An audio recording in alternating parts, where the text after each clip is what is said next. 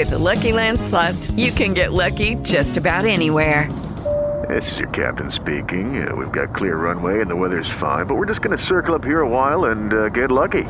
No, no, nothing like that. It's just these cash prizes add up quick. So I suggest you sit back, keep your tray table upright, and start getting lucky.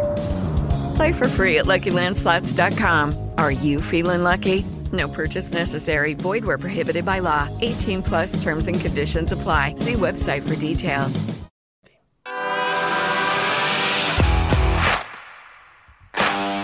Bienvenido a Esto también es política, el podcast que habla tu mismo idioma, con Mario Girón y Miguel Rodríguez.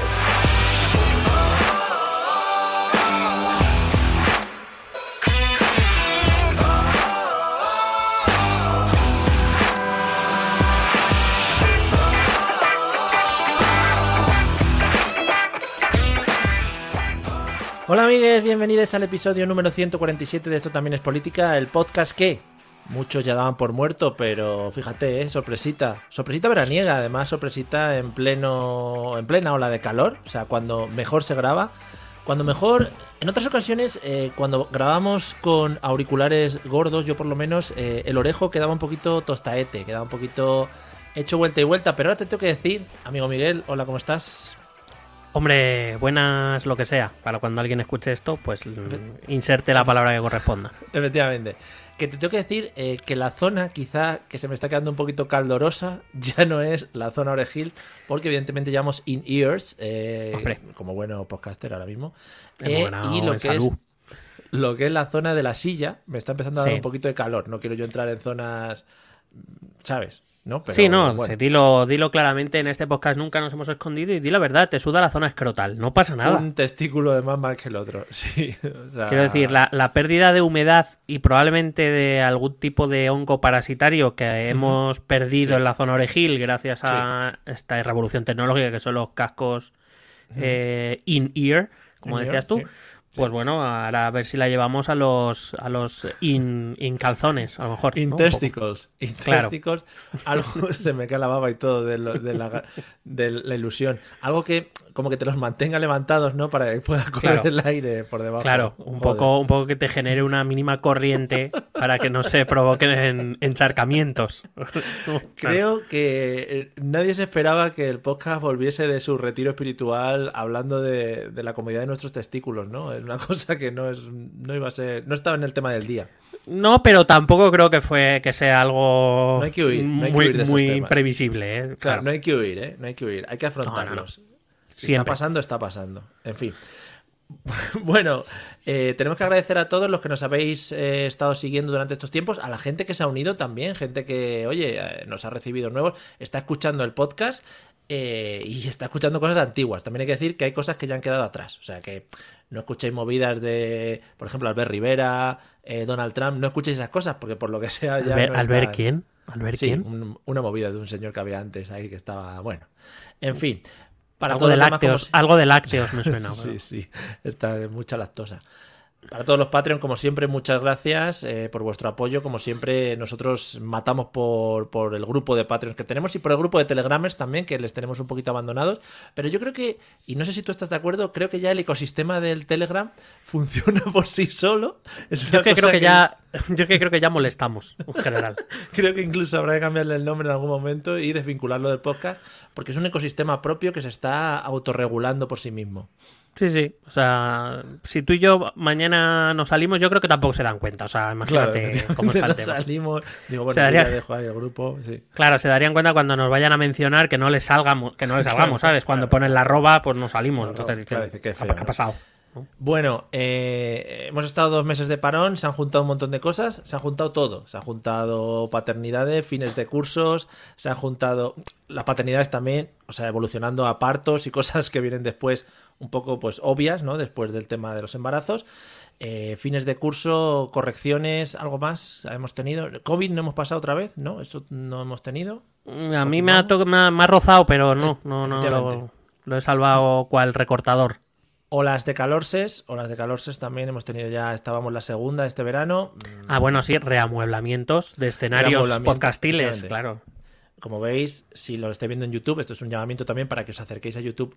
Aunque no sea verlo, le dais al like, nos da igual que no lo veáis, vosotros le dais al like aunque no lo veáis, y veis que Miguel pues ha cambiado su setup, se ha alejado un poquito de sus, de sus cuadros famosos, de los que te han hecho de, parte famosos, ¿no? Dentro de la podcastfera.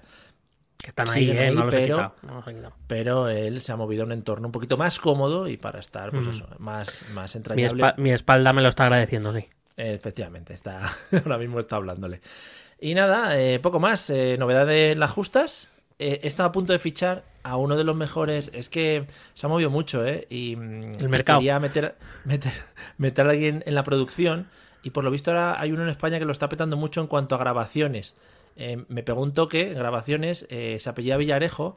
Eh, no, sé- no me ha querido decir más. O sea, dice que graba muy bien cosas y que si quería que no grabase también el podcast, pero no. no Ah, bueno, yo no, yo no me lo he tomado muy en serio, pero nos habías dicho que, que si estábamos buscando algún colaborador, no sé, me han escrito por Twitter un tal Así. eh, G- GF, Gar- García Uh. Fe algo. Pero no sé. Ferreras. Puede ser, puede ser. Qué guay. Me han dicho, guay. porque vosotros hacéis periodismo, me han dicho. Sí, sí, sí, Y sí. le hemos Y dicho, tal- no, estás equivocado de podcast, le he contestado. Claro, bueno. Pues nada, eh, si están abiertos a colaborar con nosotros como periodistas infiltrados, por lo que sea, o, o yo qué sé. También te digo, antes de entrar en el tema de hoy, ese señor que graba, graba todo. O sea, que, que iba con la grabadora constantemente y nadie lo veía, ¿no? No, de hecho tiene unas grabaciones de una cajera del Mercadona que son ojito, eh. Cuidado. ¿Quiere usted Porque- bolsa por 10 céntimos? ¿No? Claro, claro, cuidado porque porque no, no, de hecho ese día no le ofreció bolsa y lo tiene guardado para, para posibles ¿Es usted recursos. socio? ¿Es usted socio del Mercadona? Claro, le dijo eso. Y otra, hablando con su cuñado, que le dijo la rima del abogado también, y lo tiene guardado también. efectivamente, y la de la caja. Pero yo me lo imagino rollo Mortadelo y Filemón también, con un gorro y un micrófono muy grande, ¿no? Arriba, puesto y apuntando a Ferreras a la cara. Precioso. Hombre, claro. Yo- O acompañado de un señor de estos con las pértigas enormemente Sí, largas sí, que va va. como a no, 5 este- metros, pero siempre hay un micrófono por ahí Es un colega, es un colega. Sí, sí. Bueno. ¿Algo Eh, nosotros, nos- este noso- nosotros no somos parte de la trama, ¿o sí? Pregunto, porque como ahora No Pablo Iglesias sabe. dice que todos eh, pues, han estado ahí, pues no sé, a lo mejor hemos estado. Joder, ojalá saliese algún. Que nos hemos cruzado con este señor y nos ha grabado, ¿sabes? Pero que nos ha grabado por la calle. O sea, él va por nosotros para otro y se han colado dos palabras en plan, "Ah, no sé qué, ¿sabes? Algo así. Ah, pues seguro que era contra Pablo Iglesias. O sea, Estaría precioso, sí. Bueno, pues nada, después de esta breve introducción en la que hemos, nos hemos puesto un poquito en antecedentes de lo que ha pasado, tampoco hemos explicado mucho, pero bueno, ahí queda. Eh, creo que vamos con el tema de hoy y vamos a retomar uno de los grandes temas que tenemos hoy pendientes. Uno de los grandes temas que quizá eh, pensábamos que iba a ser más corto, tanto por un lado como por otro, pero que se está alargando demasiado. Y además ese alargue, yo no sé, por lo menos desde mi punto de vista, eh, como que está perdiendo fuerza mediática y como que ya, bueno, pues ya hay otras cosas, ¿no? En plan, eh, la guerra que se está llevando a cabo en Ucrania se está quedando un poco a un lado y ahora ya tenemos otras movidas de inflaciones, de que nos suben el precio y de que le cambian la cuota a los autónomos. Entonces ya la gente que está allí peleando nos da un poco igual cuando tuvo mucho bombo en, en sus primeros en sus primeros momentos, ¿no? Bueno, esto ya lo hemos vivido con muchos otros temas, como por ejemplo Afganistán, que a nadie se acuerda de Afganistán por Sí, lo que sea. Por lo que sea, parece ser que ya no es una preocupación para nosotros. Sí. Y bueno, la guerra de Ucrania es verdad que no ha perdido del todo el tirón mediático, sobre todo porque sus consecuencias nos afectan en forma de energía muy cara, eh, sobre todo ahora que parece que vamos a tener que ducharnos más rapidito para ir ahorrando gas. Eh, vam- ya Draghi, por ejemplo, en Italia ha dicho que lo mismo por las noches las ciudades no se van a iluminar por lo que sea. Bueno, hombre. Eh, pero lo que es el conflicto en sí es verdad que, que ha perdido ya eh, toda, mm, todo interés mediático, ¿no? Las consecuencias que sobre Europa tiene sí. Lo que es verdad que es que esas consecuencias inevitablemente van, van em, ligadas a la guerra. Entonces, eh, lo que sigamos contando a través de esta serie de episodios, que eh, van a ser algunos más, ya te ha asustado esta mañana. Sí, sí. Porque a lo mejor hoy pensamos que íbamos a acabar hoy, no, ya voy avisando que no. Mucha más.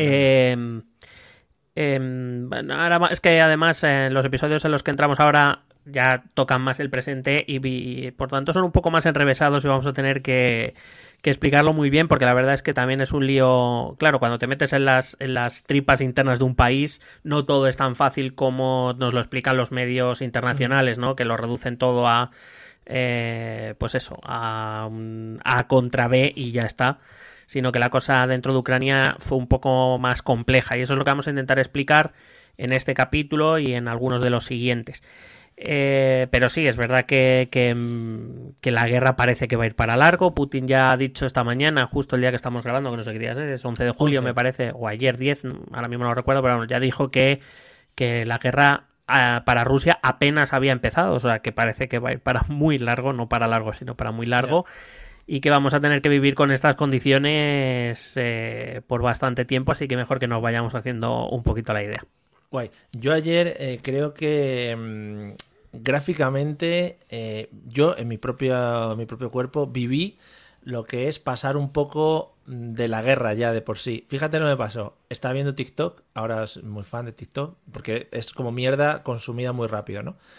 Y en una de estas subí y apareció Zelensky haciendo un live en TikTok. Entiendo que en muchas plataformas a la vez. Eh, lo que hice fue directamente hacer así y, pasarle. O sea que un poco gráficamente lo que ha pasado con la guerra es en plan. Bueno, pues yo lo vi. Podemos decir que Zelensky está copiando a Erdogan, a lo mejor. Joder, ojalá Zelensky esté con Erdogan de coach. diciendo, bueno, mucho FaceTime, mucho FaceTime.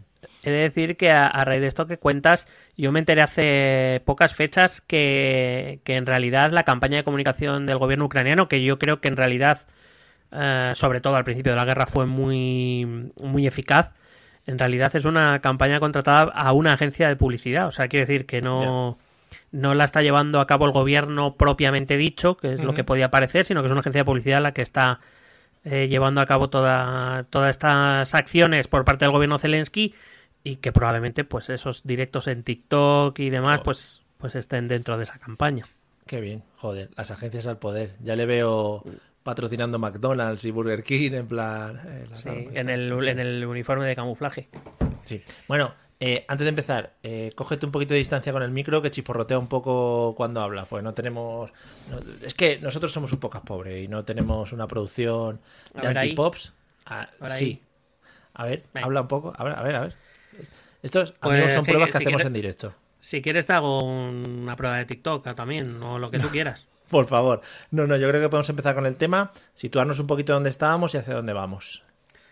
Bueno, en el último capítulo, el episodio 2 sobre, sobre Ucrania, sobre la historia de Ucrania que nos va a conducir al conflicto actual, eh, lo habíamos dejado en el año 1991, cuando la Unión Soviética se descompone totalmente y Ucrania declara su independencia e inicia esa nueva etapa fuera de los límites, claro, la Unión Soviética ya no existe y por tanto inicia su etapa como un país independiente de, de Rusia.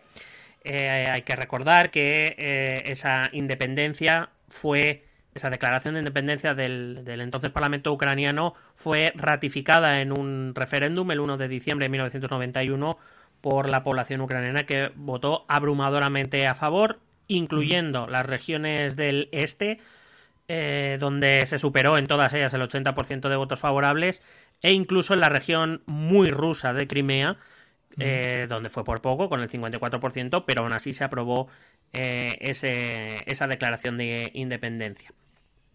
Así que, declarada la independencia, empieza ese camino, eh, ese nuevo camino de Ucrania, que se inaugura con la presidencia de Leonidas Kravchuk, que era un ex miembro del Partido Comunista Ucraniano, ya disuelto, Em, y es considerado el, digamos, el arquitecto de la, de la, Ucrania independiente que basaba o que quería, digamos, proyectaba una democratización del país, pero de manera muy gradual. Es decir, Kravchuk eh, era consciente de que el entorno del que se estaba saliendo Ucrania era un entorno complicado, que las estructuras mm. de la Unión Soviética, aunque la Unión Soviética como tal ya no existiera, seguían ahí.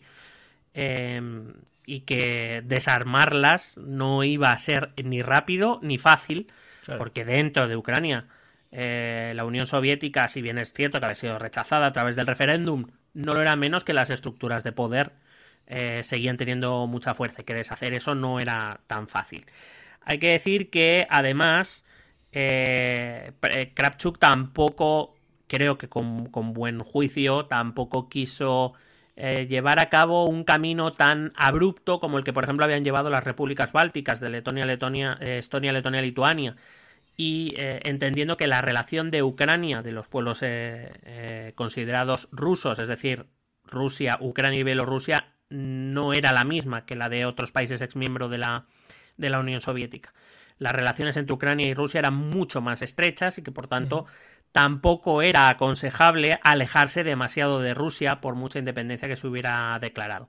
Y es así como nace la llamada Comunidad de Estados Independientes, la CEI, eh, que supuestamente debía agrupar a las 15 repúblicas eh, que habían formado la Unión Soviética y que en realidad eh, acabaron formándola nueve de, de, ellas. Y hay que decir que Ucrania, el propio Kravchuk, decidió finalmente solo participar como observador en sus inicios porque no tenía muy claro hacia dónde quería Rusia, la nueva Rusia de Boris Yeltsin, conducir esa organización. No querían, desde luego, volver a ser súbditos de Rusia, entendían que sus relaciones con Rusia eran profundas y que además Rusia tenía una, aunque en ese momento estuviera entrando en una crisis política, social y económica importante, eh, era un país mucho más fuerte que ellos. Ah, así que decidió un sí pero no, un no pero sí, según lo quieras ver, eh, para entrar en esa pero entiendo que también el, el, contexto global, mundial, europeo y todo eso también influiría en, en que ya no nos encontramos en la época de eh, grandes imperios y gente conquistando y tal. O no se sentía ese...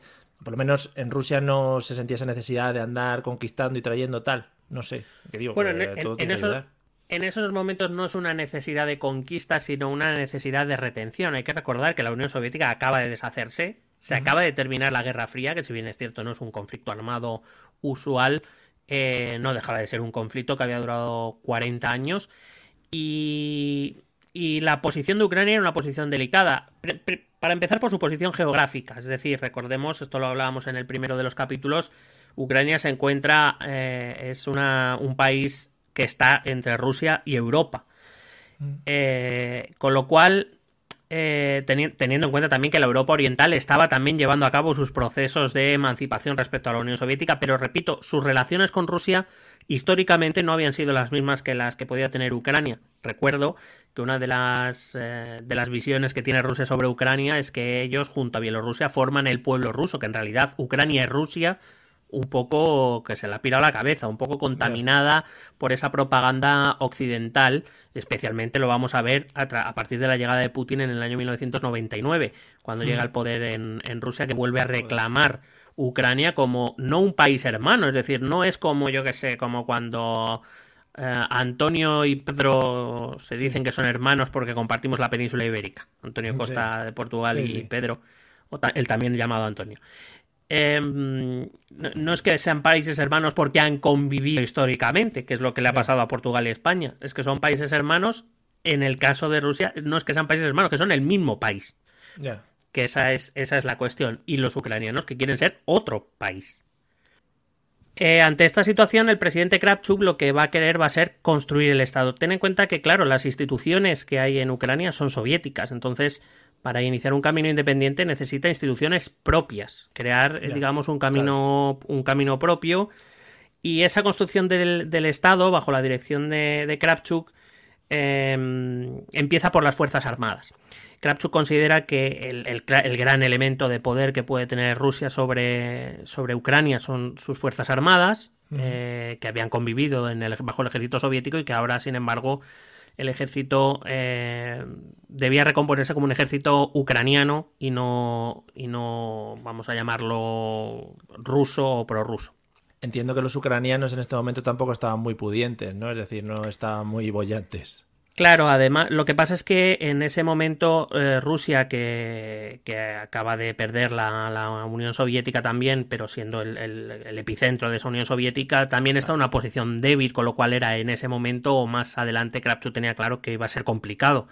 Si Rusia se empeñaba en, volver a, meter a Ucrania bajo su redil. Mm.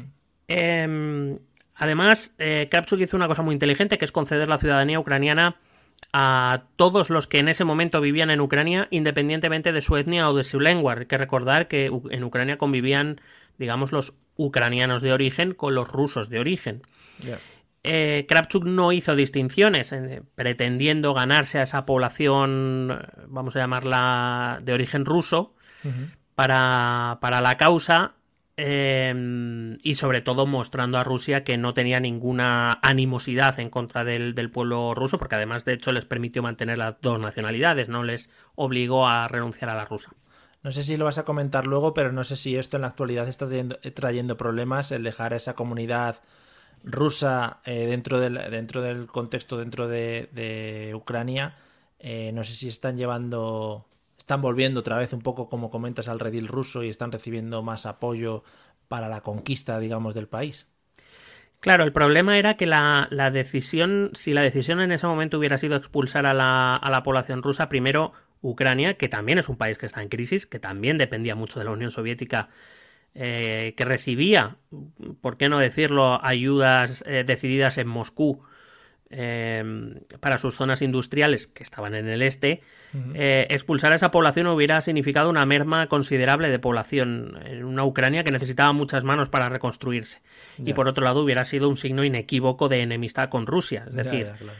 Eh, claro, esos rusos pues los puedes echar y se irán a Rusia a quejarse a Moscú de que los ucranianos les maltratan y, claro. y, Rusia, que tiene el poder que tiene y que no tiene Ucrania, pues en algún momento diría qué está pasando aquí, ¿no? Entonces, bueno, era una medida, mm, vamos a llamarla, eh, o, o, que intentaba sobre todo avanzar en la independencia ucraniana sin molestar al, al, gigante ruso que estaba inmerso todavía, repito, en sus propios problemas, yeah. pero que en algún momento, tarde o temprano, todos teníamos claro que, que Rusia en algún momento iba, iba a resurgir o por lo menos se iba a estabilizar. Hay que decir que Ucrania recibió eh, rápidamente muchos reconocimientos internacionales, especialmente de Occidente, evidentemente. Era una manera de, de, negarle a Rusia cualquier posible aspiración eh, territorial en esa zona. Eh, recibió in, casi inmediatamente embajadas extranjeras, tuvo que, Kravchuk tuvo que desarrollar a toda prisa también su servicio diplomático, porque claro, todo el mundo le pedía abrir embajadas en Kiev, pero él no tenía o no, eh, su infraestructura no, diplomática estaba muy en, en, pañales todavía como para abrir sus embajadas en otros países. Eh, pero claro, la instalación de una embajada implica la instalación, una, una reciprocidad ¿no? entre, entre mm. países que, que ah, es, es se daba. O sea, pero es obligatorio, es decir, si yo pongo una embajada en Ucrania, aquí tiene que venir Ucrania obligatoriamente no es que sea obligatorio, pero digamos que las relaciones diplomáticas se basan en un, en un, digamos, vamos a llamarlo, en una cierta confianza o reciprocidad. Es decir, eh, tú ten en cuenta que cuando yo te concedo abrir una embajada en mi país, significa que esa embajada es como si fuera tu territorio y que por tanto esa zona es inviolable sí. y que... Eh, evidentemente a través de ella estableceremos nuestras relaciones comerciales, económicas, políticas. Bueno, las políticas suelen ser a través de gobiernos e instituciones gubernamentales, pero eh, vamos a establecer eh, relaciones importantes. Uh -huh. Sobre todo porque, entre otras cosas, abrir una embajada en mi país implica que tus empresas van a poder empezar a venir aquí. Yeah. Eh, pero claro, se supone que si yo te concedo eso, lo suyo es que tú me concedas lo mismo. Yeah. Porque si no, es como, bueno, sí, yo quiero que mis empresas vayan allí, pero yo creo que las tuyas vengan aquí, no. Pues eso yeah. se acaba muy fácil. Pues si las mías no van allí, pues las tuyas no vienen aquí. O sea, es fácil de entender. Eh, como te digo, el, problema de la CEI fue en esos momentos el más importante porque eh, los líderes ucranianos o muchos de los líderes ucranianos percibían que esa CEI, esa comunidad de estados independientes, no era más que, que una manera que Moscú tenía para mantener a su alrededor eh, a la mayoría de repúblicas soviéticas y una manera de, digamos, que no se les fueran, que no se desligaran completamente de Rusia para cuando Rusia estuviera en condiciones volver a generar una especie de Unión Soviética, que no se llamaría Unión Soviética porque su ideología, el, el comunismo había fracasado, pero que se llamaría de otra manera, pero cuyos objetivos serían los mismos, es decir, una asociación de países eh, eh, rusófilos o rusófonos, sí. eh, bueno, de la, de la antigua em, área de influencia rusa, para convertirlo, pues eso, en una nueva Unión Soviética, una unión comercial, económica, militar, etcétera, controlada nuevamente desde Moscú. No sé, una, perdón, una cosita. Eh, a mí me da la sensación, en este tipo de, de, eh, de historias que estamos hablando y en este tipo de, de, casas, de causas, pues que ya, por ejemplo, yo ya he vivido y ya me siento como que en ese momento ya tenía yo algo de sensatez en la cabeza como para enterarme, eh, me da la sensación, y no sé si sigue hasta la época actual, entiendo que sí, que tanto Europa, zona occidental, etcétera, etcétera, iban como a otro ritmo diferente y entiendo que mucho de esto es provocado por la, la de la Unión Soviética y todo esto que estamos contando hasta ahora. No sé si, no sé qué diferencia tenemos ahora con respecto a, pues eso, eh, yo que sé, temas gubernamentales, sociales, etcétera, etcétera, con, con este tipo de países como Ucrania. No sé si me entiendes la pregunta. Mm, te, soy sincero, no mucho. que te digo que a mí me da la sensación que estamos como muy, muy separados. Eh, pues ya digo, socialmente, económicamente, políticamente, muy, muy separados. Eh, con respecto pues, a la Europa en la que nosotros vivimos, con respecto a Ucrania y tal. Que no sé si el tema de la extinción de la Unión Soviética les dejó como un poco retrasados y todo el tema de pertenecer a ese, a ese grupo de países les ancló mucho en, en, pues, en un pasado que nosotros ya vivimos hace muchos años. Eh, claro, evidentemente la Europa se dividió en dos después de la Segunda Guerra Mundial. Ese famoso telón de acero, el telón de acero del que habló Churchill, había caído el telón de acero sobre Europa. Eh, evidentemente enfrentó dos mundos que, que se desarrollaron de manera completamente dispar. Una Europa occidental bajo el paraguas estadounidense del capitalismo que creció mucho económicamente a partir de sus relaciones, que recibió las ayudas del Plan Marshall para reconstruirse esa Europa occidental y que, digamos, empezó a desarrollar eh, políticas, eh, bueno, sistemas democráticos eh, basados en la libertad, en los derechos, bueno, lo que, lo que conocemos aquí en España actualmente, y una Europa del Este, entre las que incluimos a Ucrania, pues bajo un gobierno soviético dictado todo desde Moscú, donde apenas había capacidad de decisión y que evidentemente eh, les hizo como país, si hablamos estrictamente de Ucrania, pero podemos hablar de cualquier país de la Europa del Este, muy dependientes de Moscú, porque Moscú así lo quiso, porque era la manera de tener controlado todo el sistema. Cuando la Unión Soviética cae, claro, la primera que va a sufrir el golpe es Moscú, es la propia Moscú.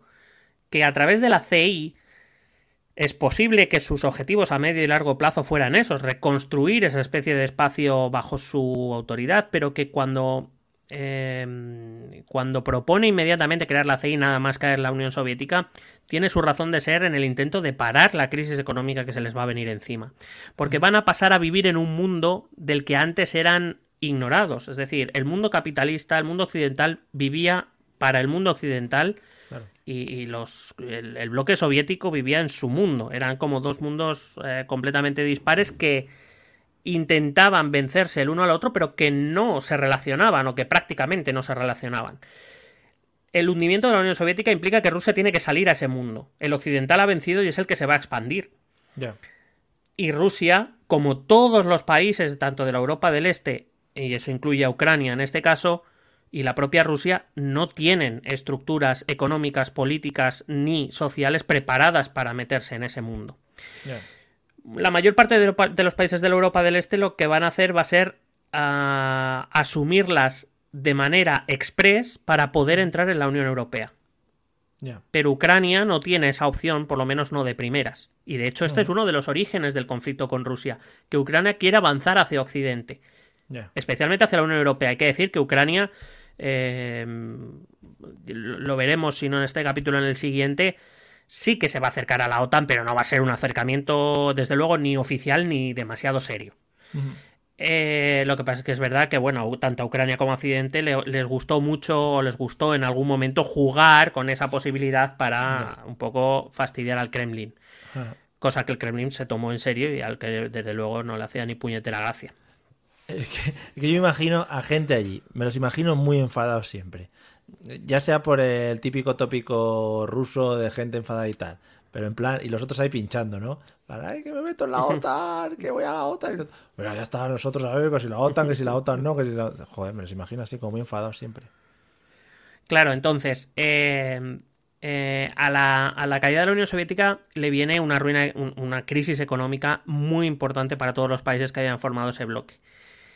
También para Rusia. Lo que pasa es que Rusia entiende que para salir de esa crisis económica y para enfrentar el mundo que se le viene, eh, lo mejor es mantener, aunque fuera una estructura económica que no era muy alejada de lo que se estaba proyectando en esos momentos en Europa. Hay que decir que eh, la Comunidad Económica Europea eh, existía en esos momentos. La Unión Europea no existía todavía hasta el año 1992 que se firma el Tratado de Maastricht y entonces ya se implica la, completa unión monetaria, se, dan plazos para y en 10 años se, creará el euro y empezará a funcionar y demás. Es decir, es en este mismo momento. Es el momento de la reunificación alemana también. Hoy podemos ver dentro de Alemania, probablemente el, el país europeo más próspero eh, si, te enseño mapas eh, económicos y sociales, verás que todavía a día de hoy hay una gran diferencia entre la, entre la antigua Alemania occidental y la Alemania oriental, porque, claro, eran, eran dos mundos que, aunque tenían un muro entre medias, eh, no, se conocían. Dejaron de conocerse durante 40 años y, nivelar todo eso lleva mucho tiempo. Mientras Rusia creyó que la salida a todo eso era crear pues es una especie de unión exsoviética de países de repúblicas exsoviéticas. Eh, la mayor parte de, los, eh, de las repúblicas, vamos a llamarlas cercanas a Rusia o del antiguo bloque soviético, que están pegadas a Europa, decidieron que su camino no era ese, que su camino era la Unión Europea que la Unión Europea había traído prosperidad a países que hasta hacía 20 años eran dictaduras, como Portugal, España o Grecia, mm. y que de repente, ese mismo año 92, España estaba sacando a la luz a Curro. España estaba, estábamos a tope. Jacobi. Claro, España, Grecia e Italia son una imagen clara para los, los, países de la Europa del Este. Eran países que habían sufrido dictaduras hasta hacía muy poquito tiempo. En el 74 acaba la dictadura de los claveles en Portugal, en el 75 la de Franco en España, en el 71 había acabado la de los coroneles en Grecia. Y en apenas 20 años eh, Grecia, Portugal y España parecían ser países que crecían mucho económicamente, prósperos, estaban desarrollando sus infraestructuras como nunca antes, creciendo como nunca antes, pasando de una economía prácticamente agraria a una economía moderna, occidental, capitalista. Eh, con claro, eso es lo que quería el bloque eh, oriental. los países, pues Polonia, Hungría, Bulgaria, Letonia, Estonia, Lituania y, por mm. supuesto, eh, Ucrania empezó a mirar eso. Solo que, digamos, la, eh, Ucrania, Kravchuk en este caso, tenía claro que el despegue no podía ser tan rápido como para el resto de repúblicas. Porque, repito, y lo hemos visto aquí, las relaciones con Rusia eran mucho más profundas que la del resto de repúblicas. Hmm. O sea, que querían, querían exportar un poco, que las suecas también fueran un poquillo allí a veranear, ¿no? Que fuese de pasada un poquito más tour agrario, ¿no? Un poquito más turismo agrario, pero que también tuviesen un poquito de ir para allá. Claro, y máxime cuando Suecia ya había solicitado su entrada a la Unión Europea junto a Austria y junto a Finlandia. Finlandia, un país que ya lo hemos visto y lo vemos en las noticias, que tiene 1.500 kilómetros de frontera con Rusia, que evidentemente eh, em, tuvo mucha influencia soviética, eh, que no, no, no fue parte del bloque soviético, pero tuvo mucha influencia soviética. Era un país limítrofe y cualquier cosa que Finlandia hacía se analizaba en Moscú con, con lupa. Finlandia se había declarado neutral recientemente. Eh, acaba de romper esa neutralidad histórica, que no era tal, quiero decir, formalmente era neutral Finlandia, pero ya hacía mucho tiempo que colaboraba con la OTAN. Pero el dar el paso para un país como Finlandia o como Suecia, que tiene una frontera más chiquitita, pero también tiene frontera con Rusia, de querer entrar en la OTAN, implica eh, muchos cambios a nivel geoestratégico. Eh, pero la propia Finlandia decidió que en el 95, con la Unión Soviética caída era y Suecia, decidieron que la mejor manera de seguir avanzando era eh, meterse en la Unión Europea. Un, em, un contexto, un ecosistema en el que, por cierto, esos países, igual que Austria, que también se había declarado neutral a partir de la Segunda Guerra Mundial, había decidido no participar de la OTAN, eh, también se va a querer unir en ese 1995. Em, pero que digo, en ese contexto que es donde explotan, por ejemplo, empresas que hoy, para, pues en aquella época era la, la, Nokia, que era de, Finlandia, o IKEA, empieza a desarrollarse dentro de ese ecosistema europeo. ¿Eso qué pasa? Que hace que todos los países de Europa del Este digan, es que en ese contexto, en ese ecosistema llamado Unión Europea, aquí todo el mundo crece y mejora su vida. Claro. Mientras que lo que nos ofrece Rusia, que es esa CI que tampoco estaba muy bien pensado que era. Imagínate, claro. Y sobre todo se temía que podía ser en el futuro más lo que podía ser en ese momento. Eh, les ofreció una salida que ellos, a su parecer, ya conocían y que no volvían, no querían volver a repetir. Que el hecho de que, el hecho, por ejemplo, se habla mucho, Rusia, tener en sus fronteras, no sé qué, no sé cuántos, el hecho de que la Unión Europea esté rozando las fronteras rusas, al final entiendo que le importa menos que el que sea el que roce la frontera sea la OTAN justamente por Estados Unidos, ¿no? Porque tal. La Unión Europea es un organismo, una institución o un, digamos, un, complejo de instituciones que no le hacen gracia a Putin. Es que a Putin pero, no le veo yo. Bueno, igual los chistes de Joaquín. Igual, cuidado, los chistes de Joaquín pueden entrar ahí. Digamos que la Unión Europea no le hace excesiva gracia, pero no tanto por lo que es, que es principalmente una unión económica, lo cual tampoco es algo que preocupe a Putin. Y de hecho, eh, Putin eh, ha tenido, o sea, quiero decir, siempre ha tenido una duda en si permitir o no, o mostrar eh, neutralidad o no respecto a que Ucrania acabe siendo parte de la Unión Europea. No creo que sea la Unión Europea lo que más le preocupa a Putin. Lo que le preocupa a Putin es que, y esto es verdad, que por ejemplo se cumplió en el caso español y en el caso portugués, em, es que la entrada a la Unión Europea se percibe como un paso previo a pertenecer a la OTAN. Porque, bueno, se cumple y no solo en esos casos. Quiero decir, España tuvo que entrar en la OTAN en el año 82 para que su solicitud de adhesión al, eh, a, la comunidad, a la entonces Comunidad Económica Europea eh, se aprobara. Lo mismo le pasó a Portugal y muchos países de Europa del Este. Lo que pasa es que esto ya por otras razones, hay que decirlo, eh, también, además de iniciar su proceso de adhesión a la Unión Europea, iniciaron su proceso de adhesión a la OTAN. Y eso es de lo que desconfía Putin, no tanto de la Unión Europea como institución económica, con la que ha negociado siempre. O sea, quiero decir, eh, no es eso lo que le preocupa, sino que sea un paso previo para una mayor integración en Occidente y Occidente para Rusia quiere decir OTAN. que entiendo, Ese es el problema. Entiendo que al fin y al cabo, en el mundo en el que vivimos, si no negocias con Estados Unidos, Europa, China, mm, ¿con quién vas a negociar? ¿No? Con Andorra. ¿Qué te vamos a, no, es que, es, es, que la Unión Europea, que no tiene ningún tipo de poder militar ni de coacción, es decir, para las grandes decisiones geoestratégicas nadie cuenta con Europa.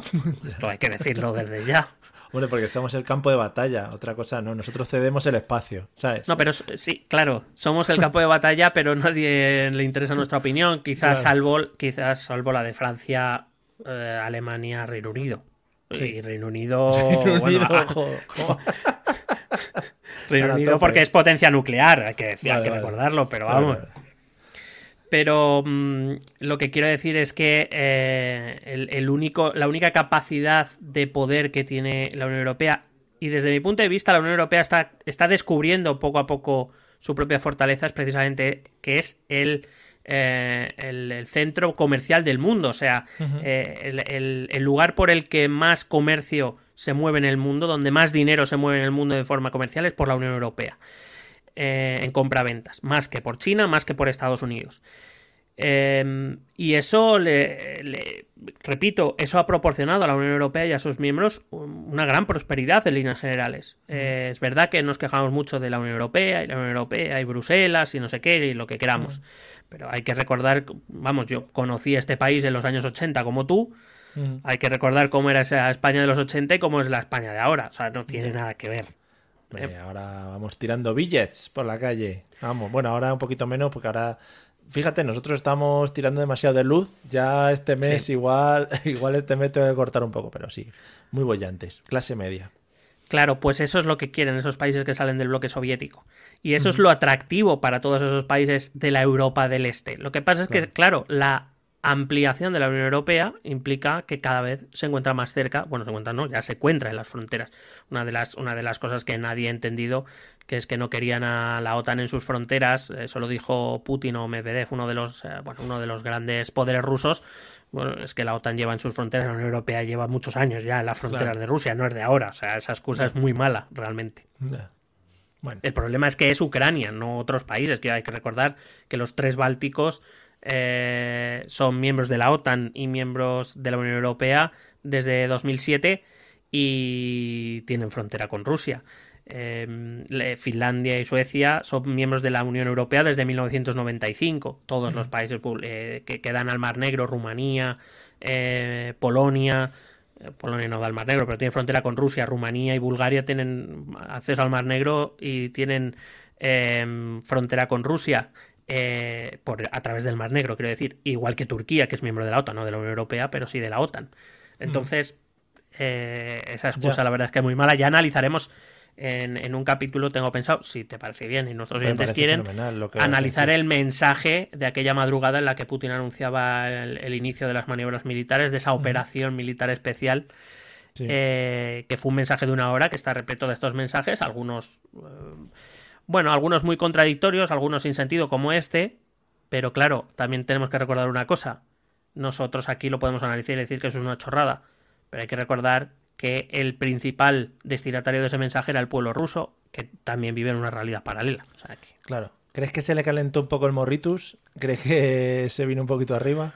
No, yo creo, yo creo que era un mensaje muy pensado, o sea, quiero decir, eh, porque él se dirigía a quien se dirigía. Cuando él habla de Lenin, pues la verdad es que a nosotros nos suena antiguo y a, y a Santiago Abascal le suena a 11M, a lo mejor. ¿no? Pero cree, cree, o sea, técnicas de manipulación total con, con su pueblo, ¿no? Que lo que tú dices, que igual vive aislado con respecto a lo que de verdad se está viviendo.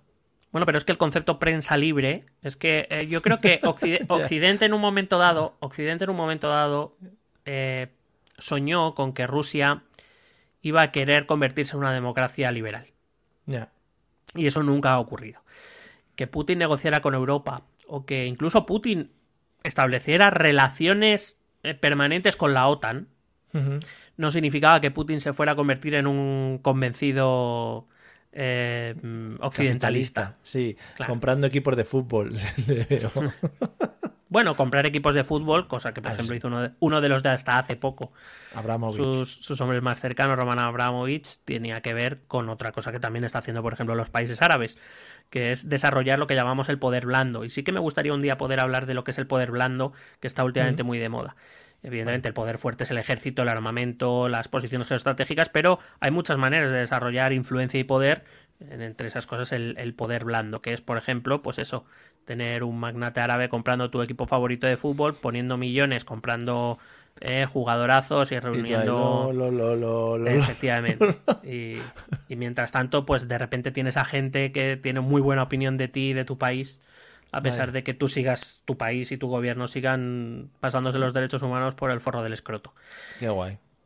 Y Claro, y Rusia ha hecho mucho tiempo eso. Rusia ha, ha querido influir en las elecciones estadounidenses, ha financiado, por ejemplo, a Marine Le Pen y a otros muchos partidos de extrema derecha Mm. antieuropeos y, y un poco más abiertos a, las- a la mentalidad o a la opinión rusa de toda Europa, incluyendo aquí en España. No voy a decir quién es, por si nos denuncian, pero todos los tenemos en la cabeza quiénes son.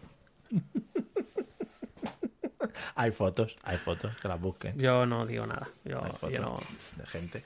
Ahora que está tan de moda que la gente se va de vacaciones y se hace fotos, pues hay fotos también antiguas. Miren ustedes las fotos, claro.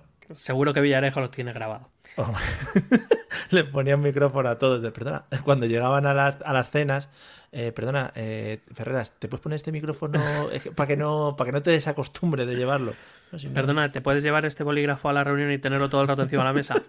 No escribas pero nada no- con él, pues no, no tiene tinta. O sea, Pero era un bolígrafo de estos gordos de, de recuerdo de venidor, de estos que tienen muchos colores. Era espectacular, era muy bonito.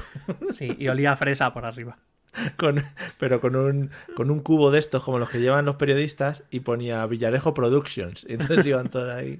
Era muy bonito, era una. Era, había que verlo, ¿eh? Había que verlo. Qué tío. Bueno, vol- volviendo a, a esos años, a, eh, a esos eh, a ese arranque de la independencia ucraniana, se planteó un problema muy importante al que también, por cierto, Estados Unidos preocupaba, que era el tema del armamento nuclear. Hay que recordar que eh, la Unión Soviética tenía mm, un arsenal nuclear importante eh, instalado en Ucrania por lo que pudiera pasar. Claro, eh, la Unión Soviética tenía instalada capacidad nuclear en varios puntos de la Unión Soviética, no solo en Rusia.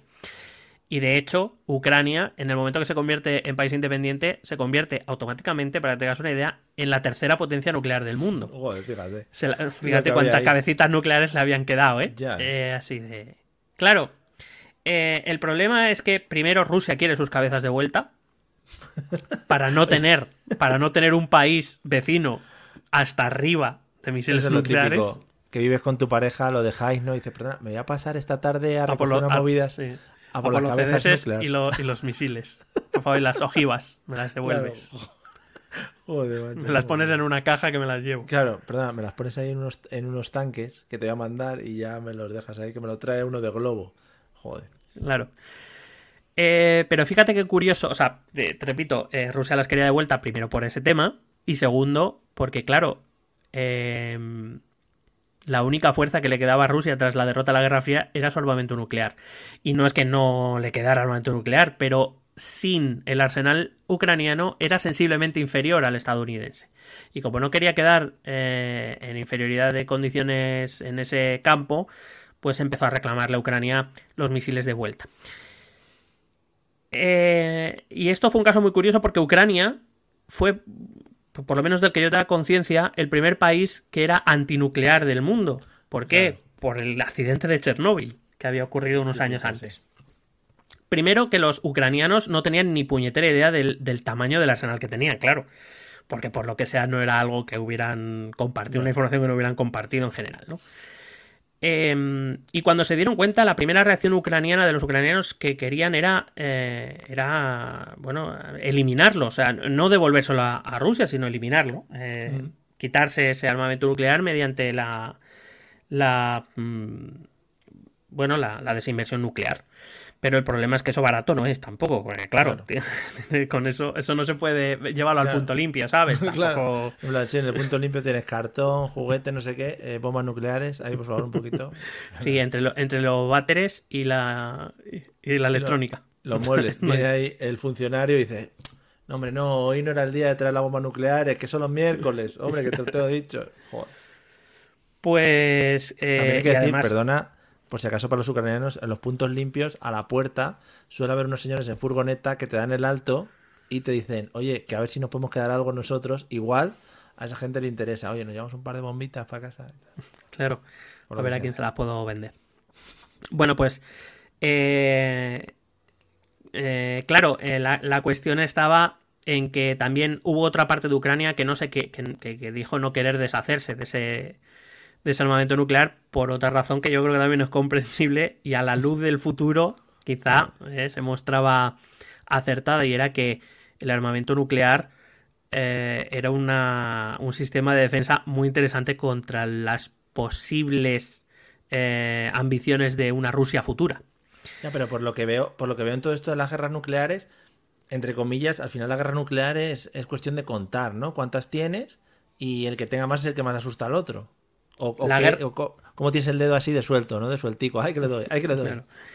Bueno, la guerra, guerra nuclear no se ha declarado nunca, se hablaba siempre de la carrera nuclear. Es decir, el, claro, el objetivo era desarrollar un arsenal nuclear, un armamento nuclear que demostrara o que fuera indudablemente mayor que el del adversario, que demostrase que mi capacidad destructiva era mucho mayor que la tuya y que por tanto eh, yo ya podría obligarte a, deshacerse, a deshacerte de tu armamento militar y quizá eso haría que yo me deshiciera del, mío.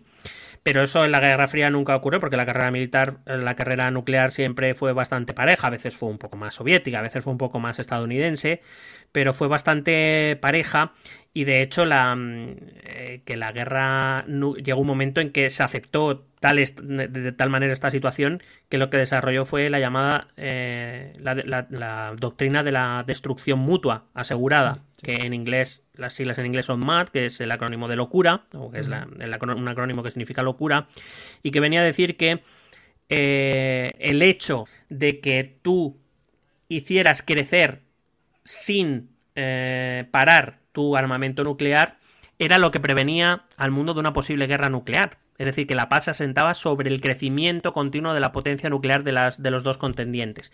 En tanto en cuanto se cree o se pensaba que ningún país sería, eh, ningún país que actuara de manera racional, activaría su armamento nuclear para atacar al otro si eso implicaba la propia autodestrucción. Y en eso se basó la doctrina nuclear de toda la Guerra Fría. Solo un país sí que estuvo dispuesto, o mejor dicho, un dirigente estuvo dispuesto a saltársela para iniciar la guerra nuclear, que fue Fidel Castro, la famosa crisis de los misiles de Cuba, que le dijo a Khrushchev, a mí me la suda si Cuba desaparece. O sea, tú dale al botón y, de Cuba ya me preocupo yo, que es Que, no, vamos a asistir nunca más, pero eh, así le damos a los americanos. Y Khrushchev dijo, hombre.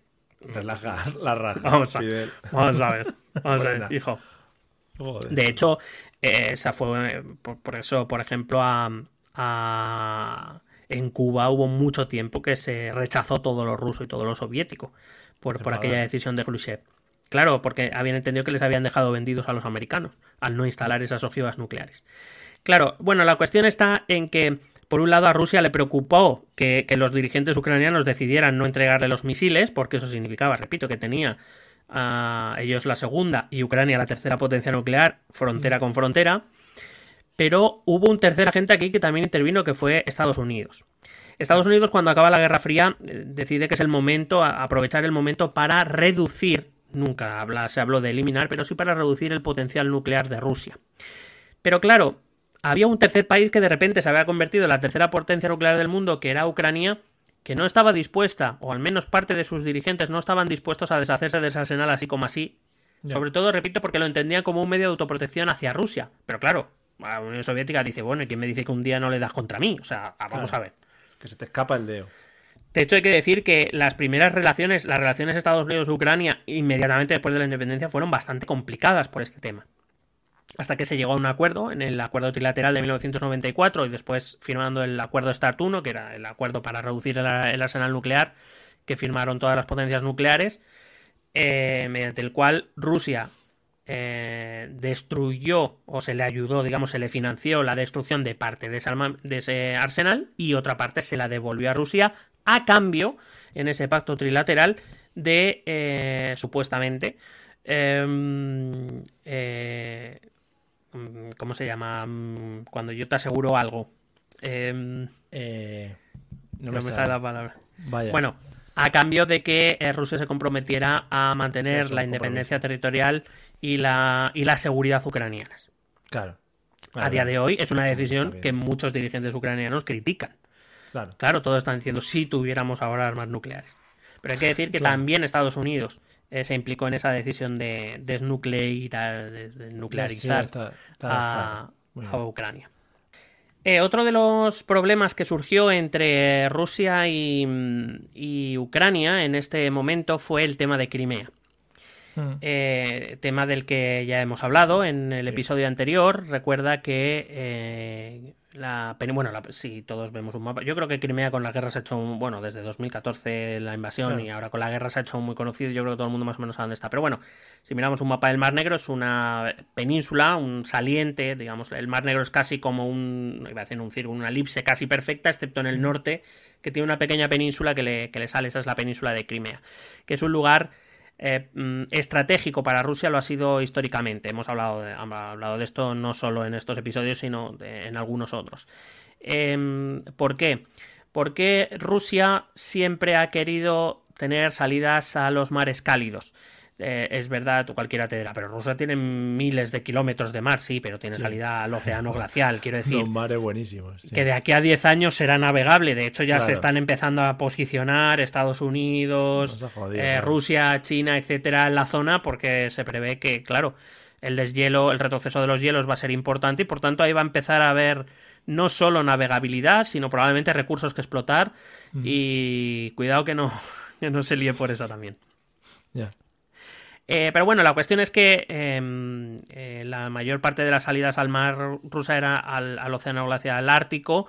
Y, Rusia siempre había querido, para poder participar de manera más provechosa y, activa del comercio internacional y para otros intereses, eh, salir a mares cálidos, principalmente el, Mediterráneo. claro, desde el Mar Negro, a través de los estrechos de los Dardanelos y de, Ay, no me acuerdo cómo se llama el otro. Y del Bósforo, que están en Estambul, se accede al mar Mediterráneo, es decir, hay conexión eh, marítima. Controlar eh, la península de Crimea implica controlar el Mar Negro o tener una, eh, un control importante del Mar Negro y tener acceso a esos estrechos y por tanto al mar Mediterráneo. Y quien dice al mar Mediterráneo dice al canal de Suez por un lado y al océano Atlántico por el otro. Em, pero, si recuerdas, en el, que no lo recordarás, pero en el capítulo 2 dijimos que Brezhnev, en un gesto de afecto y de hacia, hacia Ucrania, de donde había salido, de cuya cantera había salido para, para luego ser titular indiscutible en la Unión Soviética, eh, le concedió la que, que, Crimea pasase a formar parte de la República Socialista Soviética de Ucrania. Eh, hay que decir que, claro, territorialmente le corresponden tanto en cuanto es que queda en medio de la frontera sur. Eh, pero por otro lado, como te digo, Rusia siempre había tenido mucho mimo con Crimea y de hecho la población crimea era mayoritariamente tártara por un lado, eh, sobre todo tártara, hasta la expulsión durante la Segunda Guerra Mundial y después muy rusa y muy prorrusa, porque Crimea siempre ha sido la niña mimada en occidente de, de Moscú. Entonces, claro, los habitantes de Crimea, jodido, aparte de ser rusos de origen, porque Rusia se encargaba de ello, Moscú se encargaba de ello, aparte siempre habían gozado de estatus especiales y demás. Además, allí, en su puerto principal, en Sebastopol, eh, está la flota del Mar Negro. La flota del Mar Negro es probablemente, junto con la flota del Báltico, eh, la flota que está en Kaliningrado, que aquí sí que hablamos de él antes de que ahora Sí. todo el mundo sabe Kaliningrado y todo este tema, que nosotros ya hablamos, claro. Los listos. Em, bueno, digamos que la flota del Mar Negro es, digamos, la, la parte de la marina rusa más potente. Claro, mientras todo era la Unión Soviética no había ningún problema. El problema es que ahora Crimea estaba bajo estaba dentro de la República de Ucrania y la flota del Mar Negro no se sabía muy bien a quién pertenecía. Eh, claro, lo lógico cuando se produce una separación es dividir activos.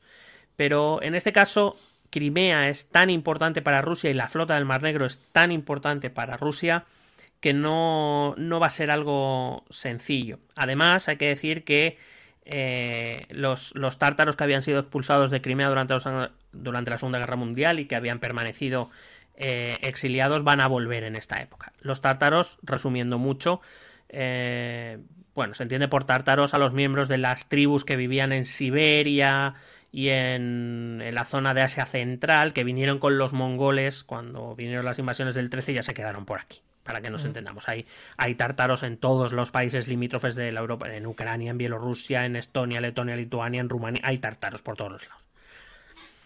Eh, su número no es importante, pero digamos que ellos consideran que Crimea es su, es su tierra, es donde se quedaron, donde se asentaron cuando vinieron y ya se quedaron allí hasta que fueron expulsados. Em, en el año 1994 eh, va a aparecer en Crimea un líder separatista que va a querer independizar Crimea de Ucrania ya desde muy, muy pronto, aunque se creía que el objetivo de este líder, Yuri Meskov, no era solo la independencia, sino la posterior reunificación con Rusia. Ellos querían Claro. volver a Rusia de cualquier manera. Eso es una de las cosas que te iba a preguntar. Eh, entiendo que durante estos años, hasta que ha saltado la bomba ahora de Rusia contra Ucrania, la bueno, y antes, eh, hablábamos de 2014, la relación de lo que es la población de Crimea con el gobierno ucraniano no ha sido muy bella ni muy fantasiosa. ¿no? no ha sido nunca fácil, nunca. Eh, sí que es verdad que desde el principio, eh, desde la independencia, a Crimea se le dio, se le concedió el estatus de eh, em, territorio autónomo, es decir, tenían la capacidad de autogobierno.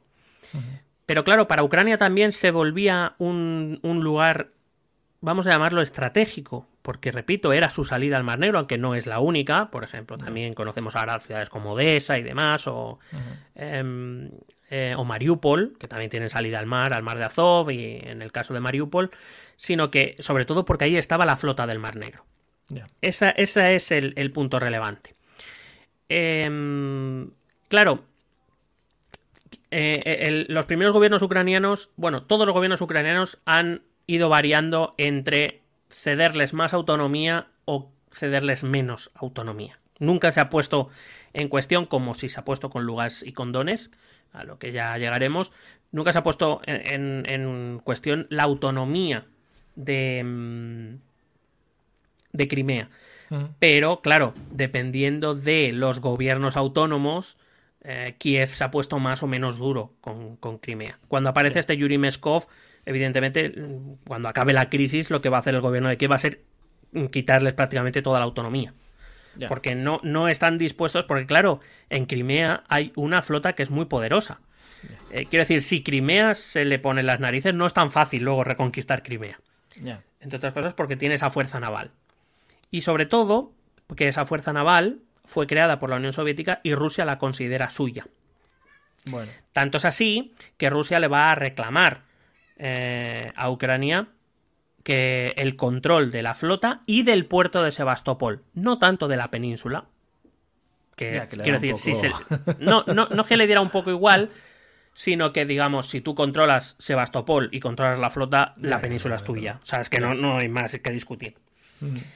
Em, y, y se estuvo discutiendo prácticamente, pues eso, desde 1992 hasta 1994, cuando aparece este Yuri Meskov, indudablemente creemos que impulsado desde Moscú, que viene a, a empezar, pues bueno, a hablar de, de que si los ucranianos nos quieren quitar nuestras raíces, quieren Vaya, eh, convertir a Crimea en lo que no es, Crimea debe ser independiente, debe buscar su propio futuro y con el tiempo volver a la madre patria Rusia.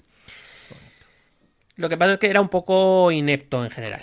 Y mm, hay que decirlo, no, no Sí, todos no, los sí, líderes. cosas, sí. Eh, de hecho, pues eso, hay algunos líderes independentistas que cuando se van lo único que dejan es que el movimiento independentista muy tocado políticamente, Mm. eh, porque, bueno, por lo que sea, pues... Eh, Lo estropeas lo que ya hemos hecho, amigo. Claro. Bueno, al final, Kravchuk y Boris Yeltsin van a tener que llegar a un acuerdo sobre este tema, porque además también es un tema, es un tema delicado. Hay que decir que eh, primero, pues, digamos, pactan un, un patapum palante, durante tres años eh, acuerdan eh, administrar la flota de manera conjunta, pero el acuerdo final es que eh, lo que se hace va, va a ser efectivamente dividir la flota, no, de, no a partes iguales, a Rusia le va a corresponder la parte más grande.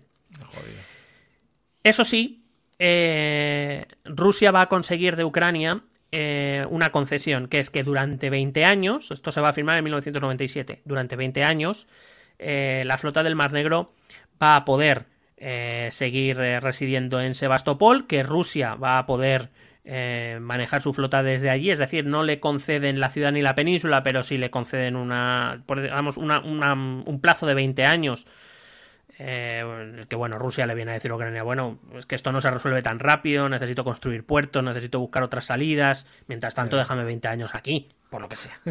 Claro, hombre. Los canales, los puentes. Y eh, es algo a lo que Ucrania va a acceder porque a cambio Rusia, Yeltsin, ofrece condonar la deuda, es decir, perdonarle la deuda que, los, que Ucrania tiene con Rusia. Lo Joder. cual, pues bueno, al gobierno de Kravchuk Eh, eh, bueno, ya es de, de, mm, del siguiente presidente, pero bueno, al gobierno ucraniano le parece bien. Es, eh, quitarse esa deuda también era una manera de tener menos ligazón con Rusia todavía. Porque al fin, las deudas es una de las cosas que más te ligan sí, con, otra sea. parte eh, en, Sí, en sí. todos los ámbitos de la, de la vida. bancos habitualmente. Así que eh, en ese tratado de, de 1997 lo que se firma es que Crimea forma parte de la República de Ucrania, que la flota eh, se divide, siendo la mayor parte para Rusia, que Rusia va a poder gestionar esa flota desde el puerto de Sebastopol durante 20 años, a cambio de la condonación de la deuda. Este es el pacto. Sí. Te lo digo porque luego la invasión de Crimea de 2014 tiene Claro. algo que ver con Claro. que se acerque el final del plazo de los 20 años. Ya. Joder. Aún así, es verdad que, mm, que la Rusia post-Unión Soviética, eh, durante esa década de los 90, no, no se aceptó bien eh, que Ucrania fuese una república independiente, que fuese algo diferente a Rusia. Entre mm, los muchos miembros de la antigua estructura comunista a los que no les parecía bien estaba un antiguo miembro del KGB que se convirtió en alcalde de San Petersburgo y que conocemos muy bien aquí, no solo porque hemos hablado de él muchas veces, sino porque nos ha financiado, según algunos de los eh, de nuestros oyentes, como es Vladimir Putin, porque recuerdo que no se dice ni Vladimir ni Vladimir, se dice Vladimir. Vladimir, mucho mejor. Es- O sea, si su familia le llama así, nosotros también. Vladimir. Bueno, nosotros lo llamamos Vlad, pero porque tenemos Vlad. confianza. O Put también. Put. Eh, y este pensamiento hay que decir que nunca se abandonó, ni siquiera en los años 90. Lo que pasa es que Rusia tenía otras prioridades en los años 90, que era salir de, de un agujero muy hondo. Salir de la mierda, claro. No, primero nosotros, es- luego ya veremos. Pero es verdad que según se, eh, iban pasando los años de esa década de los 90, el gobierno de Yeltsin era cada vez visto por más gente como un gobierno débil y blando, que no se correspondía con la historia rusa, esa historia de poder y de imperio. Esto es algo que también hemos hablado en, en- los otros capítulos. La idea de la gran Rusia no tiene nada que ver si es comunista, si es zarista o si es nacionalista, como lo es ahora. Quiero decir, la ideología sirve a una idea que es superior que es la idea de la Gran Rusia. Y Ucrania era parte de esa Gran Rusia para muchos. Eh, para muchos rusos en general y sobre todo para muchos de los miembros de la estructura política de Rusia. Em, digamos que Yeltsin eh, quiso una... En cierta manera fue una continuación de, de Gorbachev en el sentido de que Yeltsin sabía que la estructura comunista había acabado, había fracasado respecto a Estados Unidos y, al y a Occidente y quizá pretendió abrir a Rusia a Occidente más o más rápido de lo que a Rusia o a, mucha parte de a buena parte de los rusos, especialmente de como digo de esa estructura postsoviética, le apetecía. Porque nunca estuvo en los planes de Rusia en líneas generales convertirse en una democracia liberal occidental. Sí, digamos que Yeltsin intentó hacer una transición dulce, eh, pero se le olvidó, entre comillas, entiendo que no se le olvidó, pero bueno, se le olvidó para muchos eh, o perdió para muchos el orgullo de Rusia. Y cuidado con, perdón, y cuidado con esto porque es, un elemento muy etéreo, eh, poco explicable. Mm. Pero hay que recordar que el orgullo de determinadas naciones, especialmente aquellas que han sido grandes imperios, han sido naciones muy poderosas, es un elemento que siempre hay que tener en cuenta. Rusia no es una nación cualquiera. Cuando se cae la Unión Soviética se están cayendo 300 años de dominio prácticamente en Asia, en Asia y en la Europa Oriental. 300 años de dominio no se olvidan en una década. Y ese orgullo herido de una potencia que ha sido derrotada va a ser mascada en esos años 90. Entre ellos, por, repito, por muchos eh, miembros de las estructuras postsoviéticas, entre ellos de Vladimir Putin. Claro que entiendo cuando hablas de, de esta que Yeltsin quizá no era bien visto por, por, la Rusia un poco más tradicional y un poco que buscaba esa idea de imperio, entiendo que hablamos de clases pudientes, gente que maneja la pasta y que el resto del pueblo ruso va un poco al tran tran intentando aguantar por ahí, ¿no? Claro, eh, es que al final, em, ¿cómo decirte? Em, formar parte de una nación o de lo que ellos consideran que es una nación poderosa, que ha gobernado medio mundo. Recuerdo que hasta en esos años 90, hasta hacía tres ratos, había gobernado medio mundo o había influido en medio mundo y había plantado cara al otro medio. Eh, prácticamente casi casi se había convertido en la nada. De un día, casi de un día para otro. O sea, no, fue además algo eh, gradual. O, no, no. Fue de la noche a la mañana. En el 89 cae el muro de Berlín, en el 91 la Unión Soviética se está desintegrando. Es decir, es un proceso tan rápido que no es fácilmente asumible. Y especialmente por esas estructuras de poder dentro de, Moscú. Esas, estructuras de poder que hasta hacía 15 minutos gobernaban medio mundo, ahora de repente ven cómo su presidente resulta muy simpático a Occidente, al gran enemigo. Que todos tenemos en la cabeza esa reunión entre Bill Clinton y Boris Yeltsin donde se empiezan a descojonar los dos en una rueda de prensa, como si fueran colegas y, ¿por qué no decirlo? Como si se hubieran tomado unas copichuelas juntos. y lo que surja, también te digo, ¿eh? no solo alcohol. Sí. Esa imagen hace mucho daño en, determinadas estructuras postsoviéticas o determinadas estructuras rusas. Sí que es verdad que ha habido muchos presidentes rusos por ejemplo, ahora Vladimir Putin es como una imagen eh, allí en Rusia que no sale de allí de su zona, de su, de su palacio de cristal, etcétera, etcétera. Y había otros presidentes, pues como por ejemplo Boris Yeltsin, que era un poco que le veía siempre por ahí bailando y haciendo sus movidas, lo típico de joder cómo se ha puesto de vodka, ese tipo de cosas. La imagen que se tiene en la Rusia actual del último presidente de la Unión Soviética y del primero de la, de la Rusia postsoviética, es decir, de Gorbachev, que fue el que asumió el marco occidental, el que decidió eh, introducir el capitalismo en la Unión Soviética y el que decidió rendirse ante el enemigo estadounidense, y de Yeltsin, que se va a bailar y a echarse unas risas con, con el gran enemigo, eh, no, son especialmente amables en la Rusia actual. Y, no, y, quiero decir, el pueblo ruso, que hay que decirlo, eh, tradicionalmente ha sido un pueblo que ha sido manejado con puño de hierro por sus gobernantes, que no está muy acostumbrado quiero decir, la revolución de octubre del 17 fue una excepción. No está muy acostumbrado tampoco a, a revolverse contra sus grandes líderes. Además, hay que recordar que los años 90 lo pasan francamente mal. Es que no, apenas tienen capacidad de acción y reacción y además se les tiene engañados, hay que decirlo. Esto, esto ha ocurrido siempre, pero especialmente desde la época soviética y sigue haciendo a día de hoy. La comunicación, los medios de comunicación están controlados desde el gobierno y, ven lo que quieren que vean y escuchan lo que quieren que escuchen y leen lo que quieren que lean. Con lo cual, eh, digamos que esa... Y además los medios son utilizados constantemente para recordar el orgullo de la nación, la grandeza de la nación, la grandeza de Rusia, la madre Rusia, etcétera, etcétera. Todo el rato. Claro, entonces... Es normal que para la población rusa los ucranianos sean unos traidores a los que hay que devolver al redil. Porque es lo que se les ha dicho desde, desde la independencia. Hay que decir, repito, que no todo el mundo en Rusia llevó bien este tema. Em, y de hecho, el, digamos que la elección que hace Yeltsin en el 99 para sustituirle como jefe de Estado, que va a ser Vladimir Putin, es, una... Eh, quiero decir, se está escogiendo a un exagente del KGB, eh, de la línea dura soviética, alguien que también, hay que decirlo, y esto se ha hablado mucho en los últimos eh, tiempos a raíz de todo este conflicto, que no lleva bien la, de, la desintegración de la Unión Soviética. Él se encontraba en Berlín, en la Berlín eh, la Alemania mm, oriental en ese momento, cuando de repente eh, le comunican que no, que, que te tienes que volver, que ya se ha acabado, que, se acaba el tema. Claro.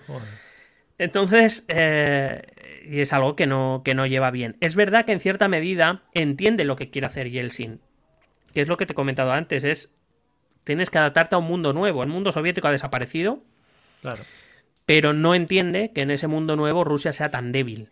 Ya.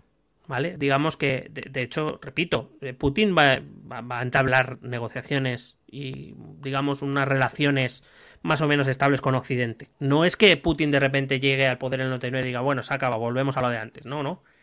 Putin entiende que el mundo en el que vive no es la Unión Soviética. Pero, pero Putin entiende también que esa Rusia que le deja Yeltsin no es la Rusia orgullosa, la Rusia grande, la Rusia poderosa, que entre otras cosas su arsenal nuclear le permite ser. Pero claro, ahora se encuentran en una posición amenazante, es decir, todo lo que están amenazando está eh, certificado o por armas nucleares o por su poder político o, económico, lo que sea. Es decir, pueden plantar cara a una Europa, a una OTAN con Estados Unidos. Eh, claro, pregúntate por qué la OTAN no, Estados Unidos no ha entrado quiero decir, no ha metido ejército en, Ucrania. Con cualquier otro país, eh, Estados Unidos se mete en la guerra, no tengo ninguna duda. Imagínate que esto ocurriera en, Bielorrusia, que Bielorrusia, bueno, ahora creo que ya, ya tiene armas nucleares desplegadas o las van a desplegar en breve porque hace poco se firmó un nuevo convenio, pero Bielorrusia aceptó no tener armas nucleares siempre y cuando Moscú se asegurara de, le diera garantías de seguridad a, Bielorrusia. Eh, pero imagínate que si esto hubiera ocurrido en, en Bielorrusia, hubiera ocurrido en otro país y el, país, yo qué sé, imagínate que es Turquía, yo qué sé, me da lo mismo. Turquía no tiene armas nucleares, ahí no hay problema. Pero en Ucrania no se pueden meter porque, eh, evidentemente, Rusia no es la gran Rusia y no es la gran Unión Soviética. Hay que decirlo, eh, si bien es cierto que puede ser que desde Occidente se haya o se esté todavía incluso eh, menospreciando o subestimando el poder eh, de Rusia. No es menos cierto que no es esa gran Rusia. Económicamente es un país bastante frágil. Incluso militarmente, hay que decir que todavía todo lo que se está usando, o la mayor parte de las cosas que se están utilizando, son soviéticas todavía. ¿eh? o sea que. Claro. ¿no? Y porque, porque esa primera década post-Unión Soviética Rusia tuvo una crisis económica muy importante y, no lo ha pasado bien económicamente. Las sanciones no le hacen bien. Es verdad que muchos creían que con las sanciones ya todo iba a acabar. Las sanciones son cosas a muy largo plazo, las explicaremos también. Em, quiero decir, Rusia no está para echar cohetes tampoco. Es decir, eh, no nos engañemos. Dicho esto, tiene 4.000 ojivas nucleares. Entonces, claro. Mira, como estas, ¿qué me cuentas? Aquí las tienes, lo, una tras que Quiero, lo que quiero decir para que lo entienda la gente. Si esas 4.000 ojivas nucleares las, tuviera España, España seguiría siendo una Mindundi, pero con 4.000 ojivas nucleares. Con lo cual, con España, pues tampoco se metería mucho. Es a lo que voy. Igual nos hacían más caso. Pero mira, ya nos hemos reunido con Biden, que eso ya es un plus. O sea, amigos, ya hemos pasado del saludo en pasillo, de saludo en pasillo a saludo en Moncloa, que eso es importante. Bueno, saludo, abrazos, toquecitos en la cinturita. Le ha presentado a sus dos nietas. No sé si es que no sabía que Pedro está casado. Eh, Podemos hacer una unión como a la antigua usanza, Pedro. Unamos las casas familiares. Al que, bueno, le, se, hicieron, se hizo una medio cobra con Trudeau, con el otro guapo de la cumbre, pero con el que se come a besos es con Macron, ¿eh? O sea, pero bueno. O sea, pero que están las dos esposas delante y les da igual, son unos abrazos, hay unos besos, pero bueno, ¿qué está pasando? Donde hay belleza que se tiene que compartir con la humanidad, o sea que a tope, a tope con la vida. Por cierto, vi a la, primera ministra islandesa eh, qué contenta estaba con Pedro. Bueno, bueno, le daba. Que en Islandia no me creo yo que se den dos besos a nadie nunca. Ya, en Islandia no se ha besado a nadie nunca. En la vida. Bueno, pues la primera ministra de Islandia, cada vez que ve a Pedro, dos besos. no te digo más. Guapo, guapo Pedro. El, recordemos, recordemos que en Estados Unidos Pedro es a triunfer ahora mismo. Es lo mejor que hay. Superman. Superman. Eh, bueno, volviendo al, tema de las relaciones Rusia-Ucrania, hay que decir que, esas relaciones eh, siempre fueron tensas. A veces, dependiendo de quién estuviera gobernando en Ucrania, porque digamos en Rusia no ha habido muchos cambios de gobernante. Eh, bueno, pues eran a veces más cercanas, a veces un poco menos cercanas, pero siempre han sido, siempre han sido tensas. Ah, sin embargo, por ejemplo, em, Ucrania ha tenido muchas mejores relaciones con sus vecinos europeos. Hay que decir que tanto las repúblicas bálticas como la propia Polonia, como se está demostrando ahora mismo, eh, y eso es lo que va a salvar al partido, que nunca me cansaré de llamarlo en sus siglas en español, el partido PIS, eh, Justicia y Libertad de, Polonia.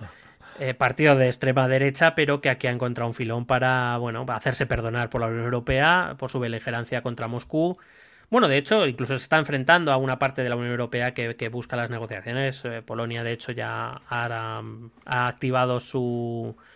Eh, creo que ha, reactivado el servicio militar para, estar preparado para cualquier contingencia.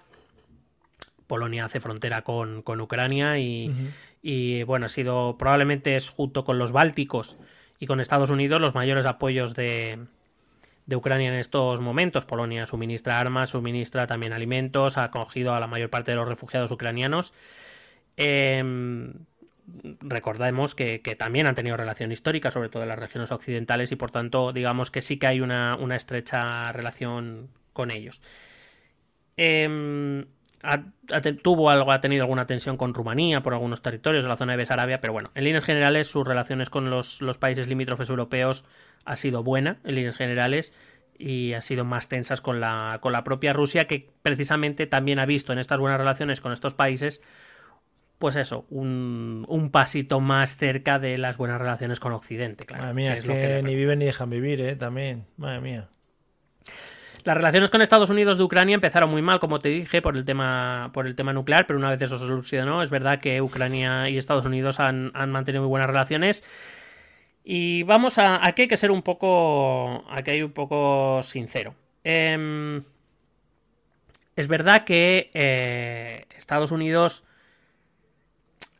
siempre ha contemplado, no, como una opción activa, es decir, no es que Estados Unidos haya trabajado enormemente por volver a Ucrania contra Rusia, creo que eso Rusia lo ha hecho ya, ya sola, no hacía falta hacer mucho más. Pero digamos que siempre Estados Unidos ha sido, a veces, ha sido un poco ¿Cómo se dice esto cuando que sí, no un poco mm, inconcreto, un poco mm, pinchando ahí un poquito, ¿no? Por debajo, por lo bajini, puede ser. Sí, no, sin pinchar, pero, ah. pero bueno, digamos que no ha sido lo contundente que debería en ciertas ocasiones cuando se ha querido deslizar el interés que tenía eh, Ucrania para Estados Unidos como elemento desestabilizador para Rusia. Repito, no es que, por lo menos no hasta donde yo sé, no es que lo haya utilizado como ha utilizado a otros países, que sí, que lo ha hecho claramente. ¿eh? Em, pero, bueno, era, era una, por decirlo de algún modo, era una, una posibilidad que estaba ahí, que en un momento dado, si Rusia se ponía muy tonta, Ucrania podía ser una, una baza importante para ellos. Y por eso Estados Unidos se ha esforzado siempre en mantener unas muy buenas relaciones con Ucrania. Pero cuando hablamos... sin ir más allá, de momento, por lo menos hasta donde yo tengo constancia. Claro, cuando hablamos de baza, hablamos de ir allí a aparcar los aviones, ¿no? No sé si tanto, eh, porque eso, ese movimiento sí que sería muy agresivo. un poquito de. No, era un avión comercial. Eh, pero sí, pues por ejemplo, em, digamos un quid pro quo, yo te ayudo a desarrollarte económicamente. Mucha inversión estadounidense fue a finales de los 90, principios de los 2000 a Ucrania. Em, para que no caigas en las redes de Putin. Para que no dejes de dar por saco también un poco, ¿no? Que estés ahí Ucrania todo el rato, ahí, venga, venga. Para, para reducir la influencia de Putin en la zona. Claro. Sí, sí, que al final les interesa pues eso, que todo el lío que se monta en Crimea se mantenga y que Ucrania no se venga abajo y que los políticos se mantengan un poco beligerantes, quizá un poquito contra Rusia o por lo menos pendientes de lo que sucede, ¿no? Que en caso, por decirlo de algún modo, que en caso de problemas, Ucrania sepa de qué lado se tiene que mover. Claro, Y, nada, y no he dicho nada. Y, por lo que Sí, eh, Hacia Estados Unidos hacía así. Ah, se nos caen los dólares. Mira, claro. Eh, toma. Em, bueno, así comenzó la, andadura independiente de, Ucrania, de esta manera, política y económicamente hemos estado hablando. Si miramos un poco en la sociedad entenderemos más cosas. La sociedad posterior a la independencia en Ucrania vio algunos desarrollos positivos. Hay que decir que los medios de comunicación se volvieron mucho más abiertos en Ucrania, lo que no quiere decir que automáticamente la prensa libre ejerciera en Ucrania. Eh, son conceptos... Eh, Entiendo que una sociedad que ha estado bajo el yugo soviético durante tantos años y con ese control periodístico y lo que tú comentas, que de repente te venga el salvo, y Jorge Javier te peta la cabeza, claro. Ya, no digo a ese nivel de prensa rosa y tal, pero sí que de repente todo, todo, todo sea tan libre, igual te dan ataquitos al corazón. Claro, y sobre todo porque hay determinadas inercias que son muy difíciles de cortar. Quiero decir, eh, incluso la prensa que empezaba a mostrarse insistentemente contraria al presidente Kukma, pues de repente, pues yo que sé, había un par de números que no salían a la calle o lo que fuera. Eh, o recibían ciertos mensajes o cierto hostigamiento. Repito, entre otras cosas porque hay que recordar que incluso ese primer gobierno ucraniano que pretende instituir una Ucrania independiente que avance, y lo he dicho al principio, muy despacio hacia la democracia, tiene pues eso, determinados resortes de poder, determinados tics que no, que no se abandonan tan fácilmente. Y sí que es verdad que la prensa empieza a poder hablar de más temas. Y sí que es verdad que la prensa va a poder empezar a criticar ligeramente al propio gobierno. Cosa que la Unión Soviética no ocurría, claro. Aquí alguna cosa puedes decir, pero tampoco te pasa. tampoco te calientes. Claro. Em, no solo, y, más que con el presidente. Em, con el primer presidente después de la independencia, con el segundo, con Leonid, eh, Leonidas Kukma, que ese sí que va a empezar a utilizar los medios y el hostigamiento a los medios mucho más a su favor. Eh, hay que decir que em, empezaron a, crecer el número de publicaciones, es decir, empezaron a aparecer más medios, repito, muy limitado, pero eh, siempre el número siempre también ayuda a la apertura de esa libertad. Empezaron a surgir escuelas de artes liberales, a surgir escuelas de negocios que traían las ideas occidentales. Em, que empezaron a poder operar en Ucrania, que por supuesto en una Ucrania soviética eso no, tenía hueco. Y sobre todo, lo que empezó, y esto es importante para hoy, empezó a crecer una generación de niños y de jóvenes que ya no nacían con la Unión Soviética, que nacían en otro contexto. Repito, no era el paraíso de la libertad, sí. pero no era la Unión Soviética. Unos jóvenes que no que van a desarrollar un sentimiento ah, puramente ucraniano, no ruso.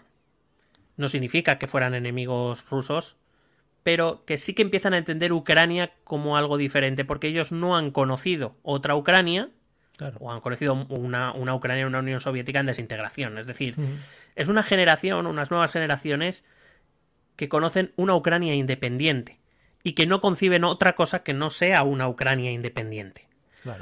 Es esa generación que hoy está entre los 20 y los 40, 45 años, más o menos, sí, entre los 20 y los 50 años, que se está dejando la vida por una Ucrania independiente porque no conciben, porque no han conocido otra cosa que no fuera una Ucrania independiente. Em, además, una generación que empieza a conocer no solo las ideas que aprendían en la escuela soviética, donde solo se hablaba del comunismo, de Marx, de Engels, de Lenin, de, de, Stalin, eh, de la Unión Soviética, de la grandeza de la Unión Soviética, de la historia rusa, que empiezan a aprender en ucraniano, no en ruso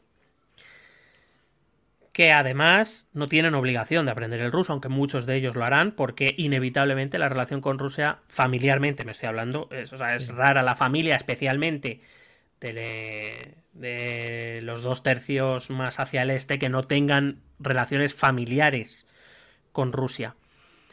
Em, pero empiezan a hablar ucraniano, empiezan a escribir en ucraniano y a pensar en ucraniano y que empiezan a conocer ideas como el capitalismo, como la democracia, como el liberalismo, la libertad de expresión, eh, la libertad de manifestación, la libertad de reunión, las eh, bueno, la huelga sí que la conocían porque era parte del movimiento obrero.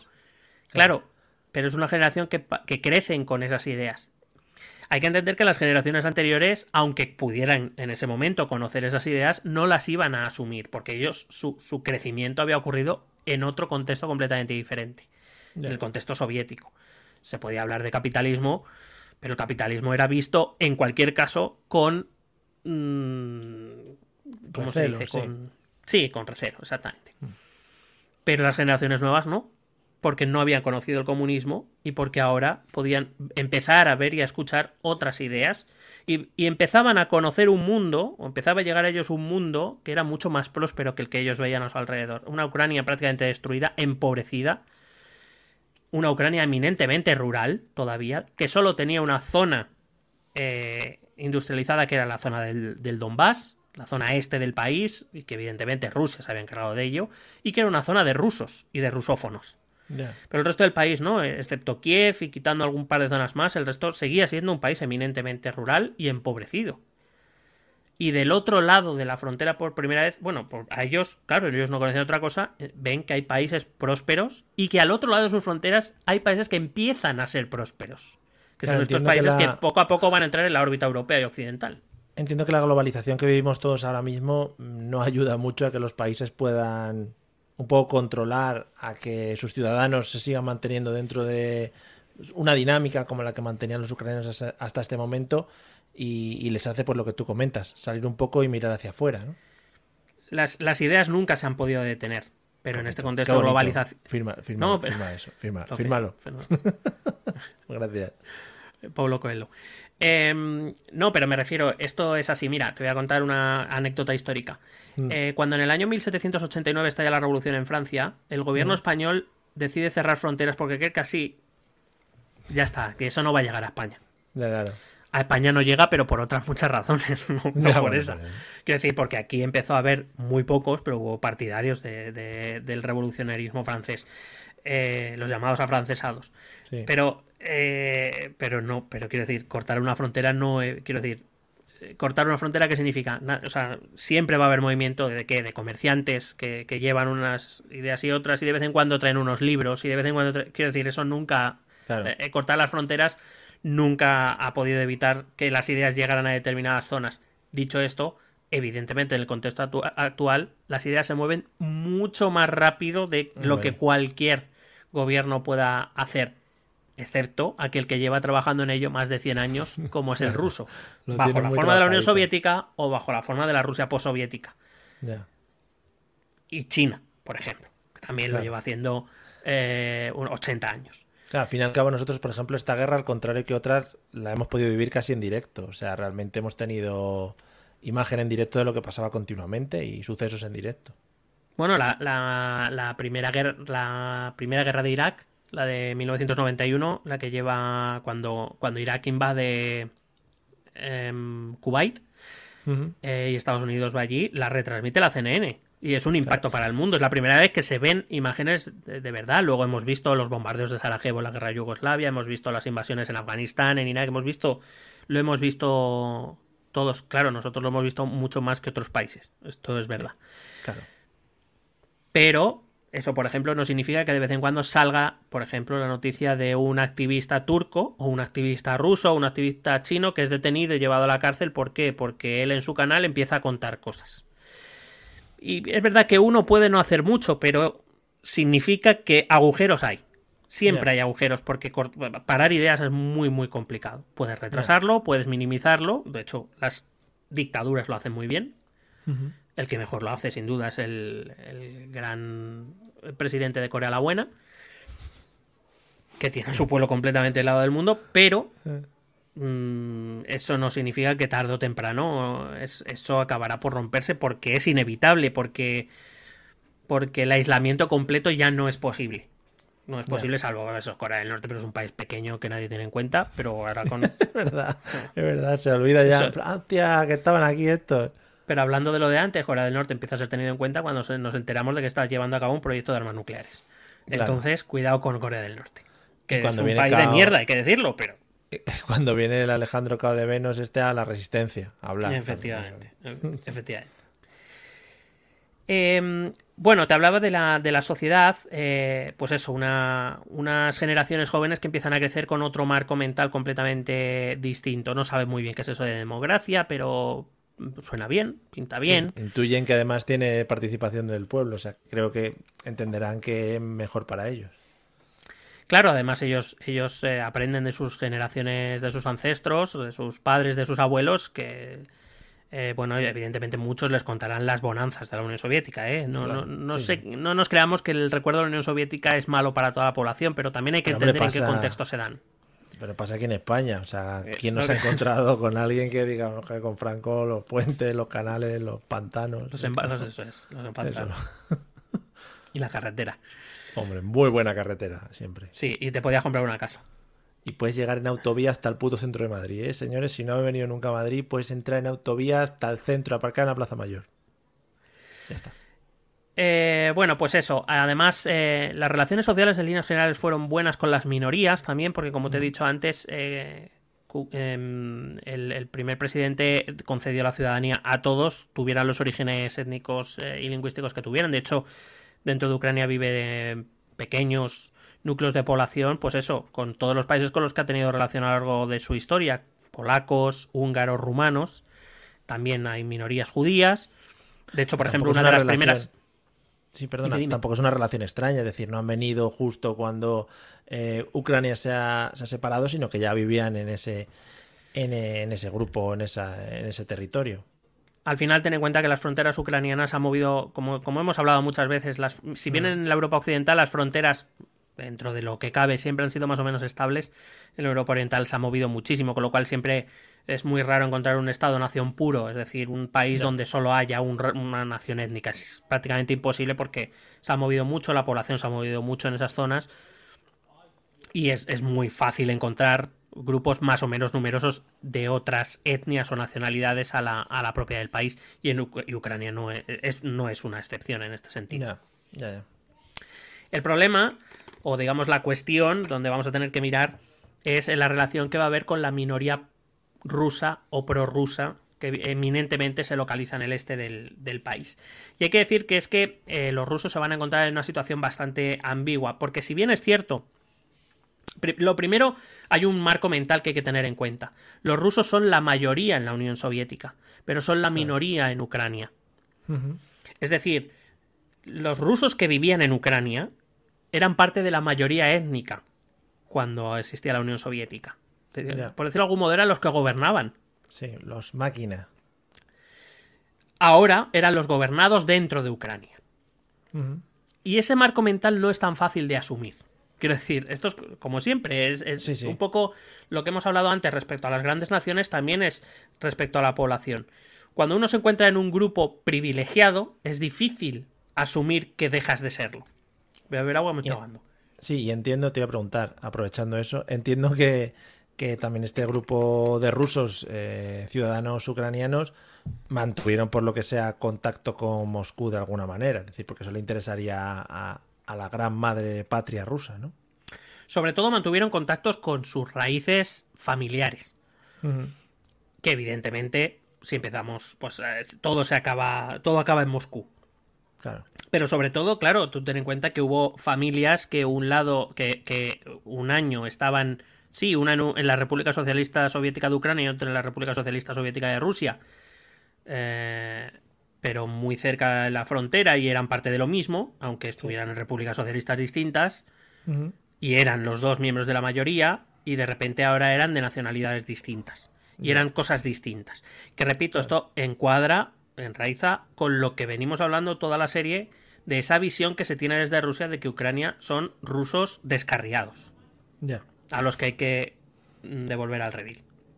Entonces, claro, con la nueva situación, aunque es verdad, como te he dicho antes, que ellos reciben la nacionalidad y, y los derechos civiles como cualquier otro ucraniano, sí que es verdad que ellos quedan en una posición complicada. Eh, no, no me refiero políticamente, sino complicada de asumir. Ahora el ruso ya no es obligatorio aprenderlo. Eh, el ruso ya deja de ser la lengua oficial del, del Estado, el ruso deja de ser la lengua de la administración. Em, pues eso, pasan a, form- a formar parte de una minoría dentro del país. Es decir, ser una minoría lo que implica es que, nos guste o no, quedas a expensas de la mayoría. Claro. Eh, esto también lo hemos hablado algunas veces. Cuando los derechos de la minoría se protegen constitucionalmente, es precisamente para evitar que los derechos de esas minorías queden en manos de una mayoría que en un momento dado puede decidir que esas minorías no deben existir. Ya. Claro, eh, los rusos eran los que habían decidido todo lo que pasaba dentro de la Unión Soviética con los demás pueblos. Ahora eran ellos, estos rusos que vivían en Ucrania, los que quedan a expensas de lo que los ucranianos quieran hacer de ellos. Y si bien es cierto que desde un principio, como te he dicho, se atisba una buena voluntad, no es menos Claro. cierto que esa buena voluntad se puede acabar en cualquier momento. Eso es lo que te iba a preguntar. Es que al final me has comentado que hay muchos núcleos eh, raciales o muchos grupos diferentes. Entiendo que a los rusos les tratarían de igual manera. No sé si también se llegó a conflicto por, yo qué sé, por tener ahí raíces históricas o enfrentamientos históricos o algo así. Hombre, se va a llegar a, a conflictos, especialmente, entre otras cosas, porque la población rusa se concentra en dos partes del Estado ucraniano, en el este y sudeste, es decir, en la zona del Donbass principalmente, y en la zona de Crimea.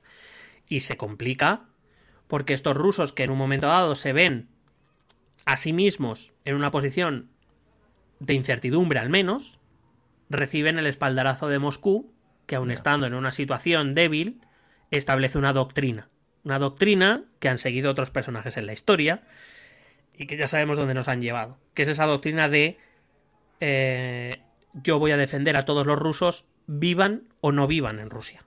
Vaya. Es decir, todos esos rusos que han quedado atrapados, entre comillas, en las nuevas repúblicas postsoviéticas, que sepan que van a contar con el respaldo de Moscú y que si alguna de sus situaciones se ve mermada o amenazada, Moscú responderá. Y cuando, digo, cuando Moscú dice Moscú responderá, no se refiere a vamos a entablar negociaciones. Ya. También entiendo que algunos más que otros, ¿no? Es decir, algunos grupos tendrían más peso que otros, porque igual un grupo de 10 rusos aquí en España, por mucho que llame a Moscú, igual aquí no vienen a verles. No, sobre todo, además, esta doctrina establece claro que es respecto a los rusos en el extranjero cercano.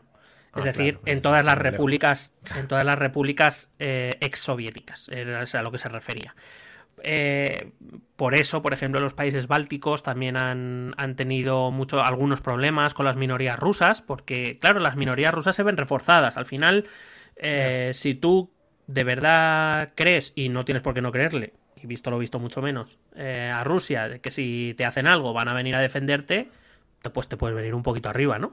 Sí, Porque a ver qué me poquito va- a de ver- pechito, claro. Claro, a ver qué me vas a hacer que tengo a estos detrás. Y te recuerdo que tienen 4.000 ojivas nucleares. Eso lo van diciendo todo el rato. Se, cruzan, ¿no? Los ucranianos y los rusos, y el, el ruso le dice 4.000 ojivas, ¿eh? Recuerda, él hace así, 4.000, ¿eh? Con la mano. Sí, Cuatro. solo hacía así, le sacaba así el dedito. Hace Eh, cuatro. 4.000 ojivitas, ¿eh? ¿Tú cuántas? ¿Tú cuántas? Ah, que te la quitaron, ¿eh? 4.000, niño. Míralas. Eh, la Ucrania posindependencia también va a ser, eh, y esto también tiene relación con todo lo que va a pasar y lo que está pasando, va a tener un grave problema de seguridad. Te he dicho que eh, Ucrania tenía que levantar su institucionalidad independiente, eh, independiente prácticamente de cero, eliminar o, sustituir mm, la infraestructura soviética por una propia. Y entre ellos tuvieron muchos problemas, por ejemplo, con, el, tema de la seguridad, de la policía y, demás. Eh, entre otras cosas porque, eh, claro, em, se tuvieron muchas dudas de quién debía poder entrar a la policía y quién no. Eh, y eso hizo que en esta primera, en esta primera década apareciera mucho, sobre todo muchas organizaciones de crimen organizado. Trata de, blancas, em, lavado de dinero, contrabando, narcotráfico. Recordemos que Ucrania, por Ucrania pasa la, ruta del, del hachís, la ruta del... Bueno, pues no me saldrá... no me salen muchas palabras, estoy, estoy desentrenado. Es el, La ruta del opio, perdón. La ruta del opio, ¿te acuerdas cuando hablamos del opio en Afganistán? Eh, el opio salía de Afganistán, es la mayor productora, produce casi dos terceras partes del opio mundial. Salía por Afganistán, pasaba por Irán, que generaba un problema en Irán, pasaba todo Oriente Medio y llegaba a Europa a través de Rusia y Ucrania, por ejemplo. Eh, Con lo cual, muchas redes, claro, muchas redes de narcotráfico se instalaron allí, entre otras cosas porque era un país que todavía quedaba prácticamente todo por hacer, entre ellos legislación, eh, unidades especializadas de seguridad, unidades especializadas de investigación, etcétera. Porque el KGB no se quedó allí. El Silicon Valley de la droga, podríamos decir, ¿no? el, Silicon Valley del crimen, porque de hecho también empezaron las, las grandes Creo que, aquí en Europa Occidental, por ejemplo, cuando pensamos en trata de blancas, casi todo pensamos en Europa del Este. Y Ucrania es uno de los países que más trata de blancas tiene, precisamente porque es en estos momentos donde se instalan esas poderosas mafias. Poderosas mafias que tienen un papel o que han tenido un papel fundamental, sobre todo en la generación de, esa, ah, de esas redes de oligarcas de los que tanto hemos oído hablar. Y esas mafias son muy poderosas. Son mafias que tienen por decirlo de algún modo, a, como si fueran el reflejo de las italianas, allí donde no llegaba eh, el Estado ucraniano, se instalaban las mafias que ofrecían empleo, eh, comida, eh, asistencia a los ciudadanos de esas zonas. mataban a unos agentes. Lo que son los entrepreneurs del mal, ¿no? Lo que es la gente que pues, se dedica a emprender. Además, es una época en la que el consumo de drogas, eh, como parece obvio por lo que te acabo de contar, eh, aumenta muchísimo. Podrías, decir, como parece obvio. gracias. Venga, hasta luego.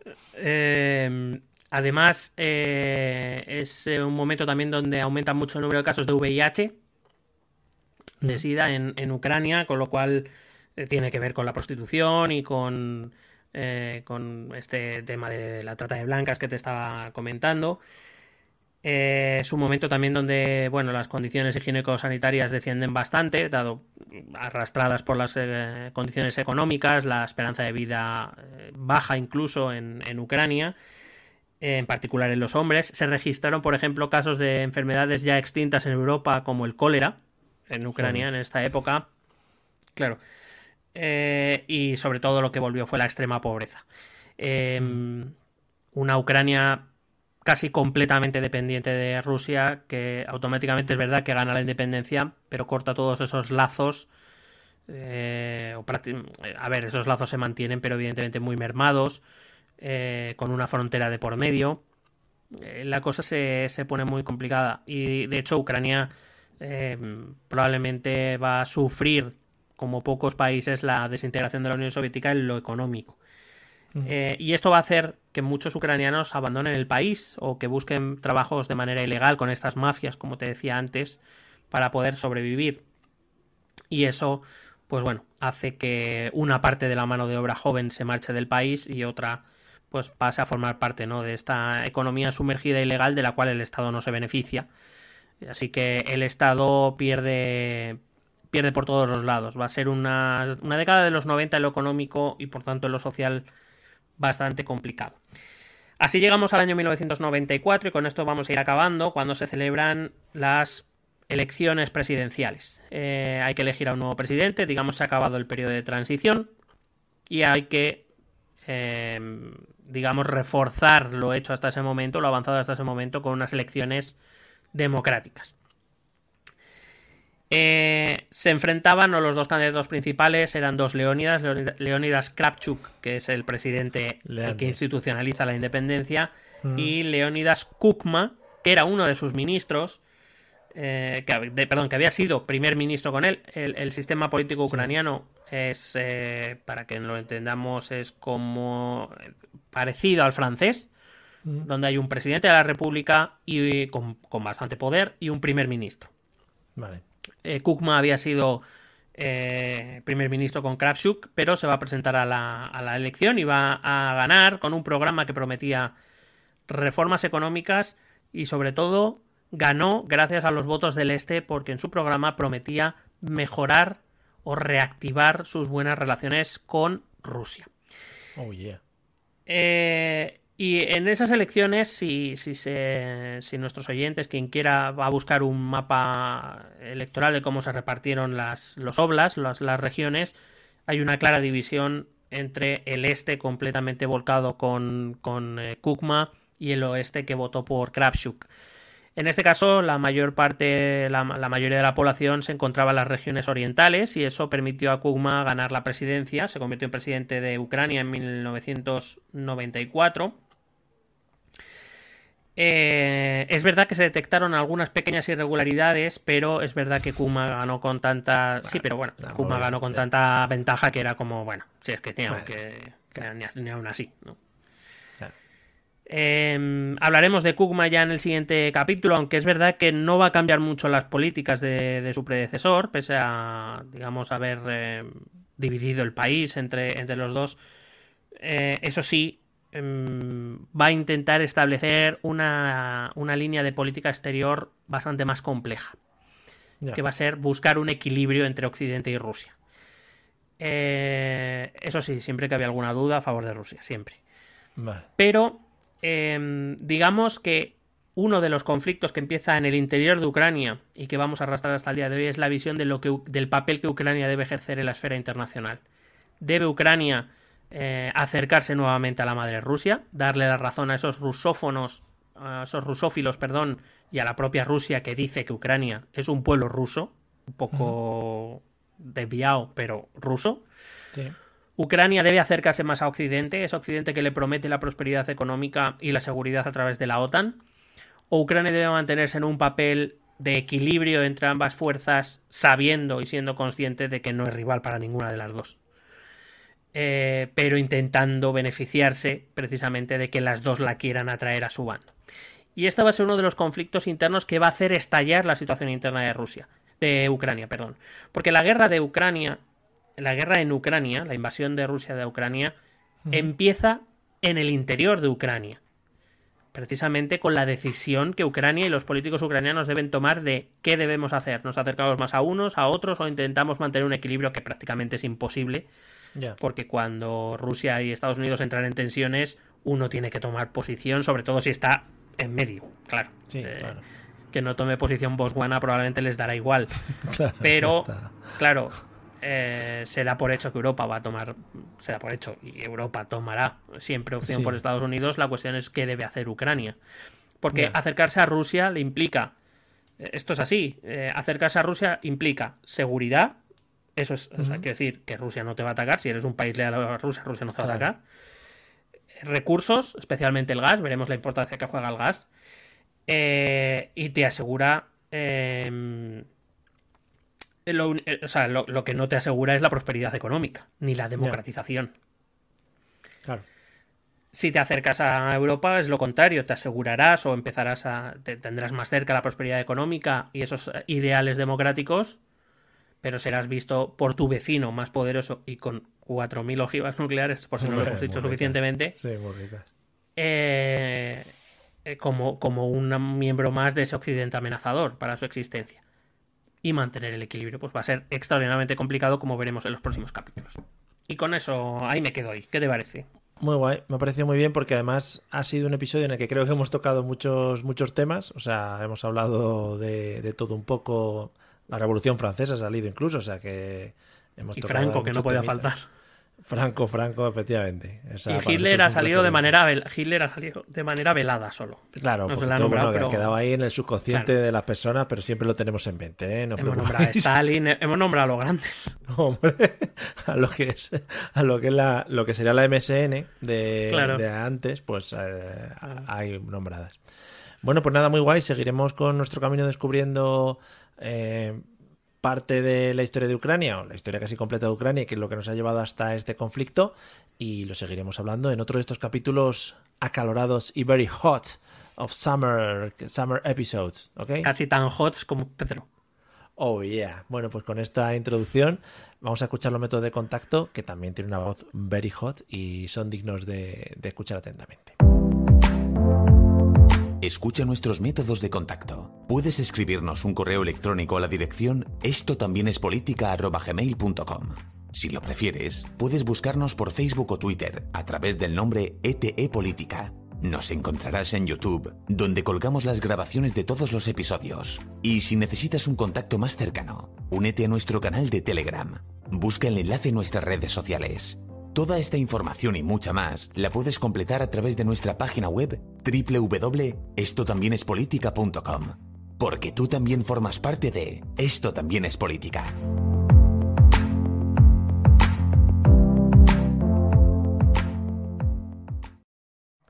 Me gusta porque date cuenta que dice eh, toda esta información y mucha más. O sea, tampoco os creáis que va, a haber ahí. eh, los audios de Villarejo no están en la página. O sea, ya lo tenemos que decir. No están, por lo que sea. Te has, quedado, te has quedado sin micro, no sé muy bien qué ha pasado, pero no te está escuchando nada. Ahora. Que digo que pues no están, no están casi ni nuestros nombres. O sea, que- Efectivamente, efectivamente. Si entráis en la sección de quién somos, está incluso podríamos decir que vacía. Vacía de contenido. Es verdad que algún, algún día, algún día lo haremos. lo haremos. Que mm, eh, hemos tenido, eh, se nos, nos han faltado muchas cosas por comentar durante estos showtimes, de, durante nuestro receso veraniego. Todo el verano nos pasa, haya o no paternidades de por medio. Eh, mm, no hemos comentado Eurovisión, creo. Cuidado. Mm, no sé si Mm. hablamos del chanelazo, puede ser que no. Yo creo que no, ¿eh? Yo creo que no. Cuidado. No hablamos del chanelazo. Nos robaron Eurovisión, hay que hay que decirlo. Hombre, Fue un robo, vamos. toda regla. Pero vamos O a ver. Para empezar, ¿quién votaba ¿qué al- pasa? a- Claro. y el británico ese? que, que- ¿Por qué?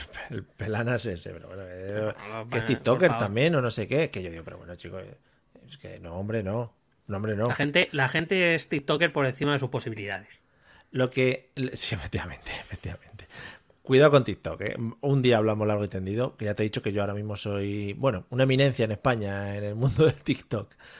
Que, mm, que te iba a decir eh, que con esto ha quedado demostrado también que la gente lo que vota en España para llevar Eurovisión no es lo que realmente gusta en Eurovisión, ¿no? Como hemos visto y como hemos podido comprobar. Aquí se votó eh, a las chanchugueiras estas y, al- y por lo que sea, lo ha gustado lo que no gustaba. Bueno, Mm, pero es que no sabíamos eso. efectivamente. O sea, quiero decir, aquí, aquí, aquí hay dos opciones. Cuando, cuando se vota para qué canción llevamos a Eurovisión hay dos opciones. O por O la votas risa, algo ¿no? que te guste a ti o votes algo Sí. que gusta a los demás. Sí, Las dos son muy legítimas. Uno quiere enviar algo de lo que esté orgulloso y de lo que le guste. ¿Vale? Sí. Me parece bien. Pero que sepamos que no vamos a comer una mierda como un castañar. Ahora, si envías algo de lo que quizá pues tampoco no mm, me hubiese gustado más enviar otras Mm. cosas, pero que sabes que va a triunfar en el mundo porque es el tipo de música que triunfa en todo el mundo, pues ahí tienes opciones. Pues nada, el año que viene volveremos a mandar a alguien que no lo que sea. Por lo que Claro. Hay que pensar, ¿qué queréis? ¿Ir a ganar? ¿No? ¿O Claro. disfrutar de la canción tres minutos en vuestras orejas? Claro. ¿Qué queréis? ¿Ir a ganar o, o- o criticar? Luego a Europa. Claro. Eh, eh, o sea, las dos opciones son o criticas a España y casi ganas, o ganas, o criticas a Europa, pero la canción que has enviado mm, es muy representativa. El año que viene, por Me ejemplo, una Jota mucho- aragonesa, por ejemplo. Claro. O a Medina Zahara, por ejemplo, ¿no? Que vayan a Hombre, perdona, que si va Medina Zahara, la- ganamos seguro. Se cae el estadio.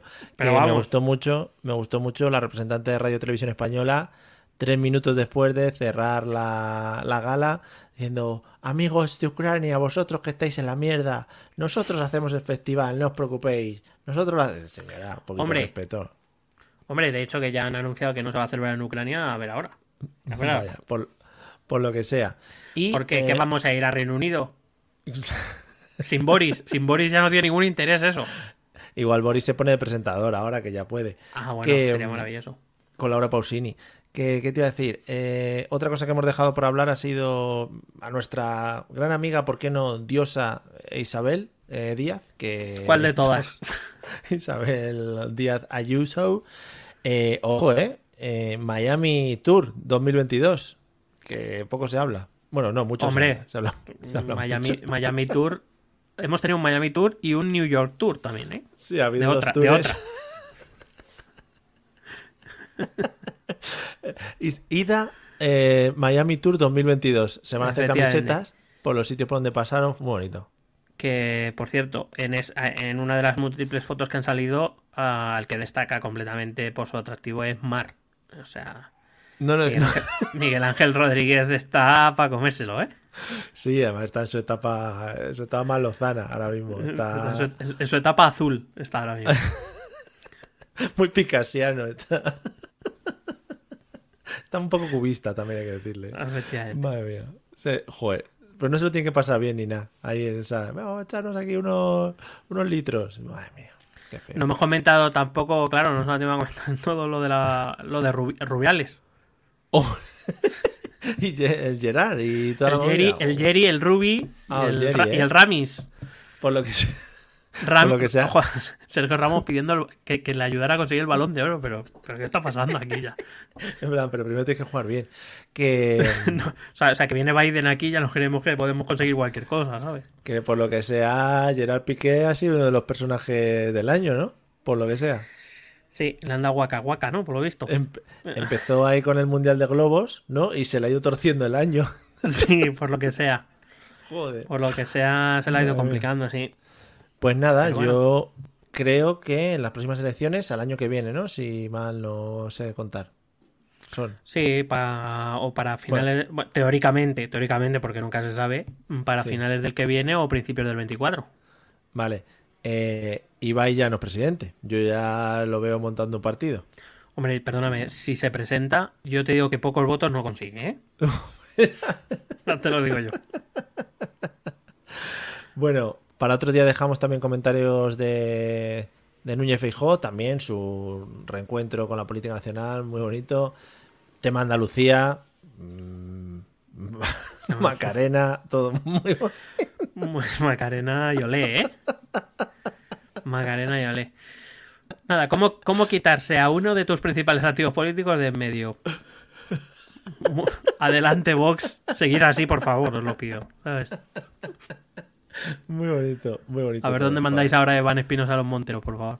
Estupendo todo, eh, me parece me parece maravilloso. Y tenemos en ciernes un debate sobre el Estado de la Nación, ¿no? Dentro de poco.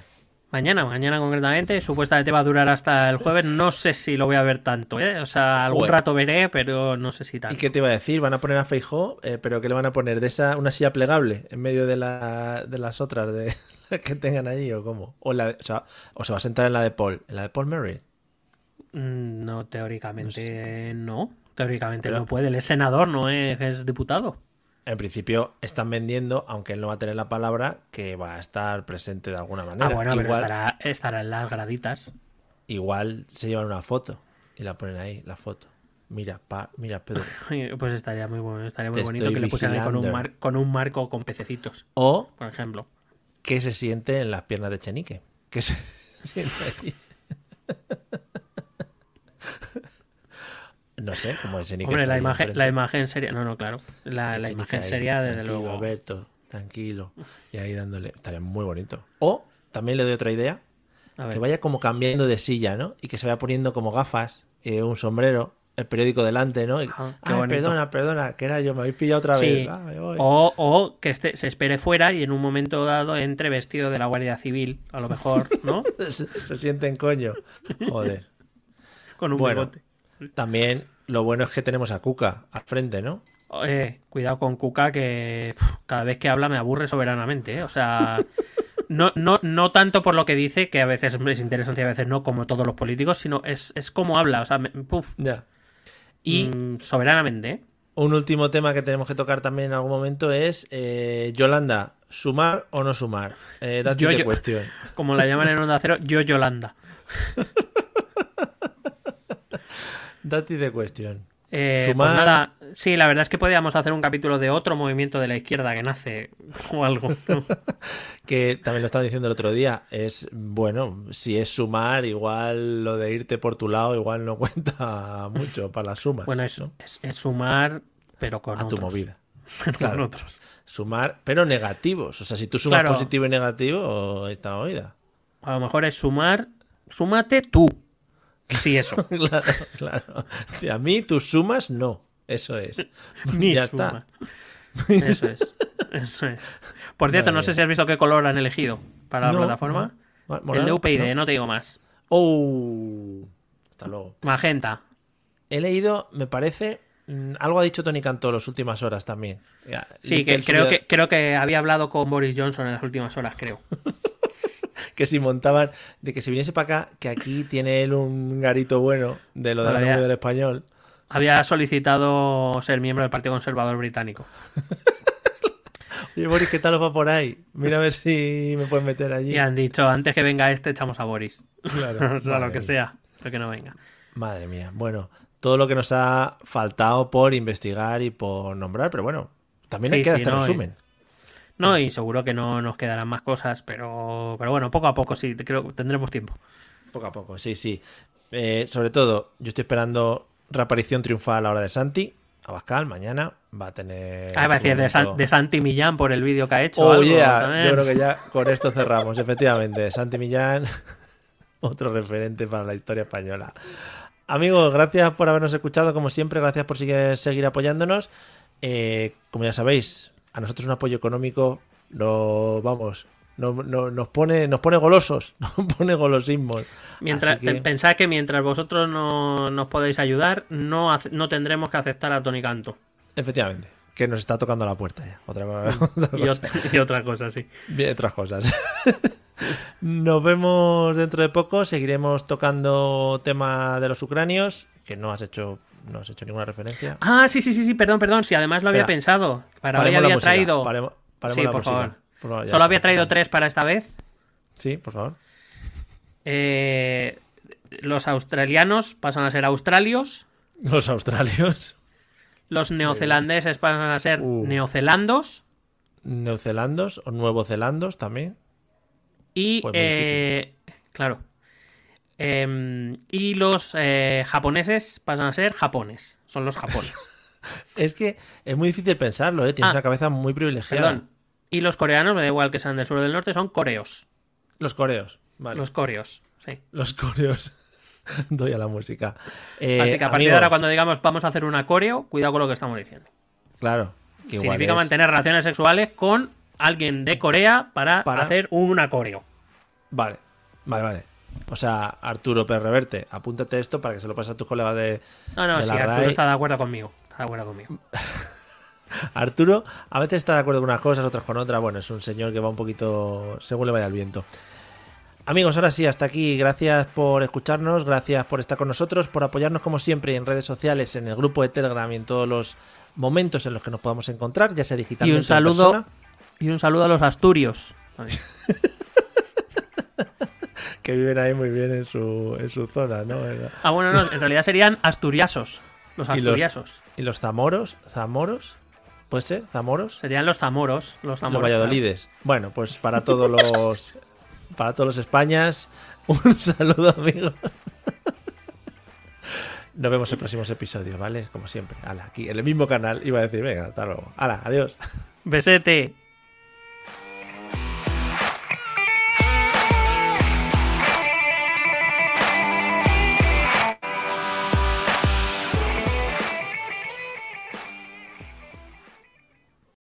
Lucky Land Casino asking people what's the weirdest place you've gotten lucky? Lucky? In line at the deli, I guess? Aha, in my dentist's office.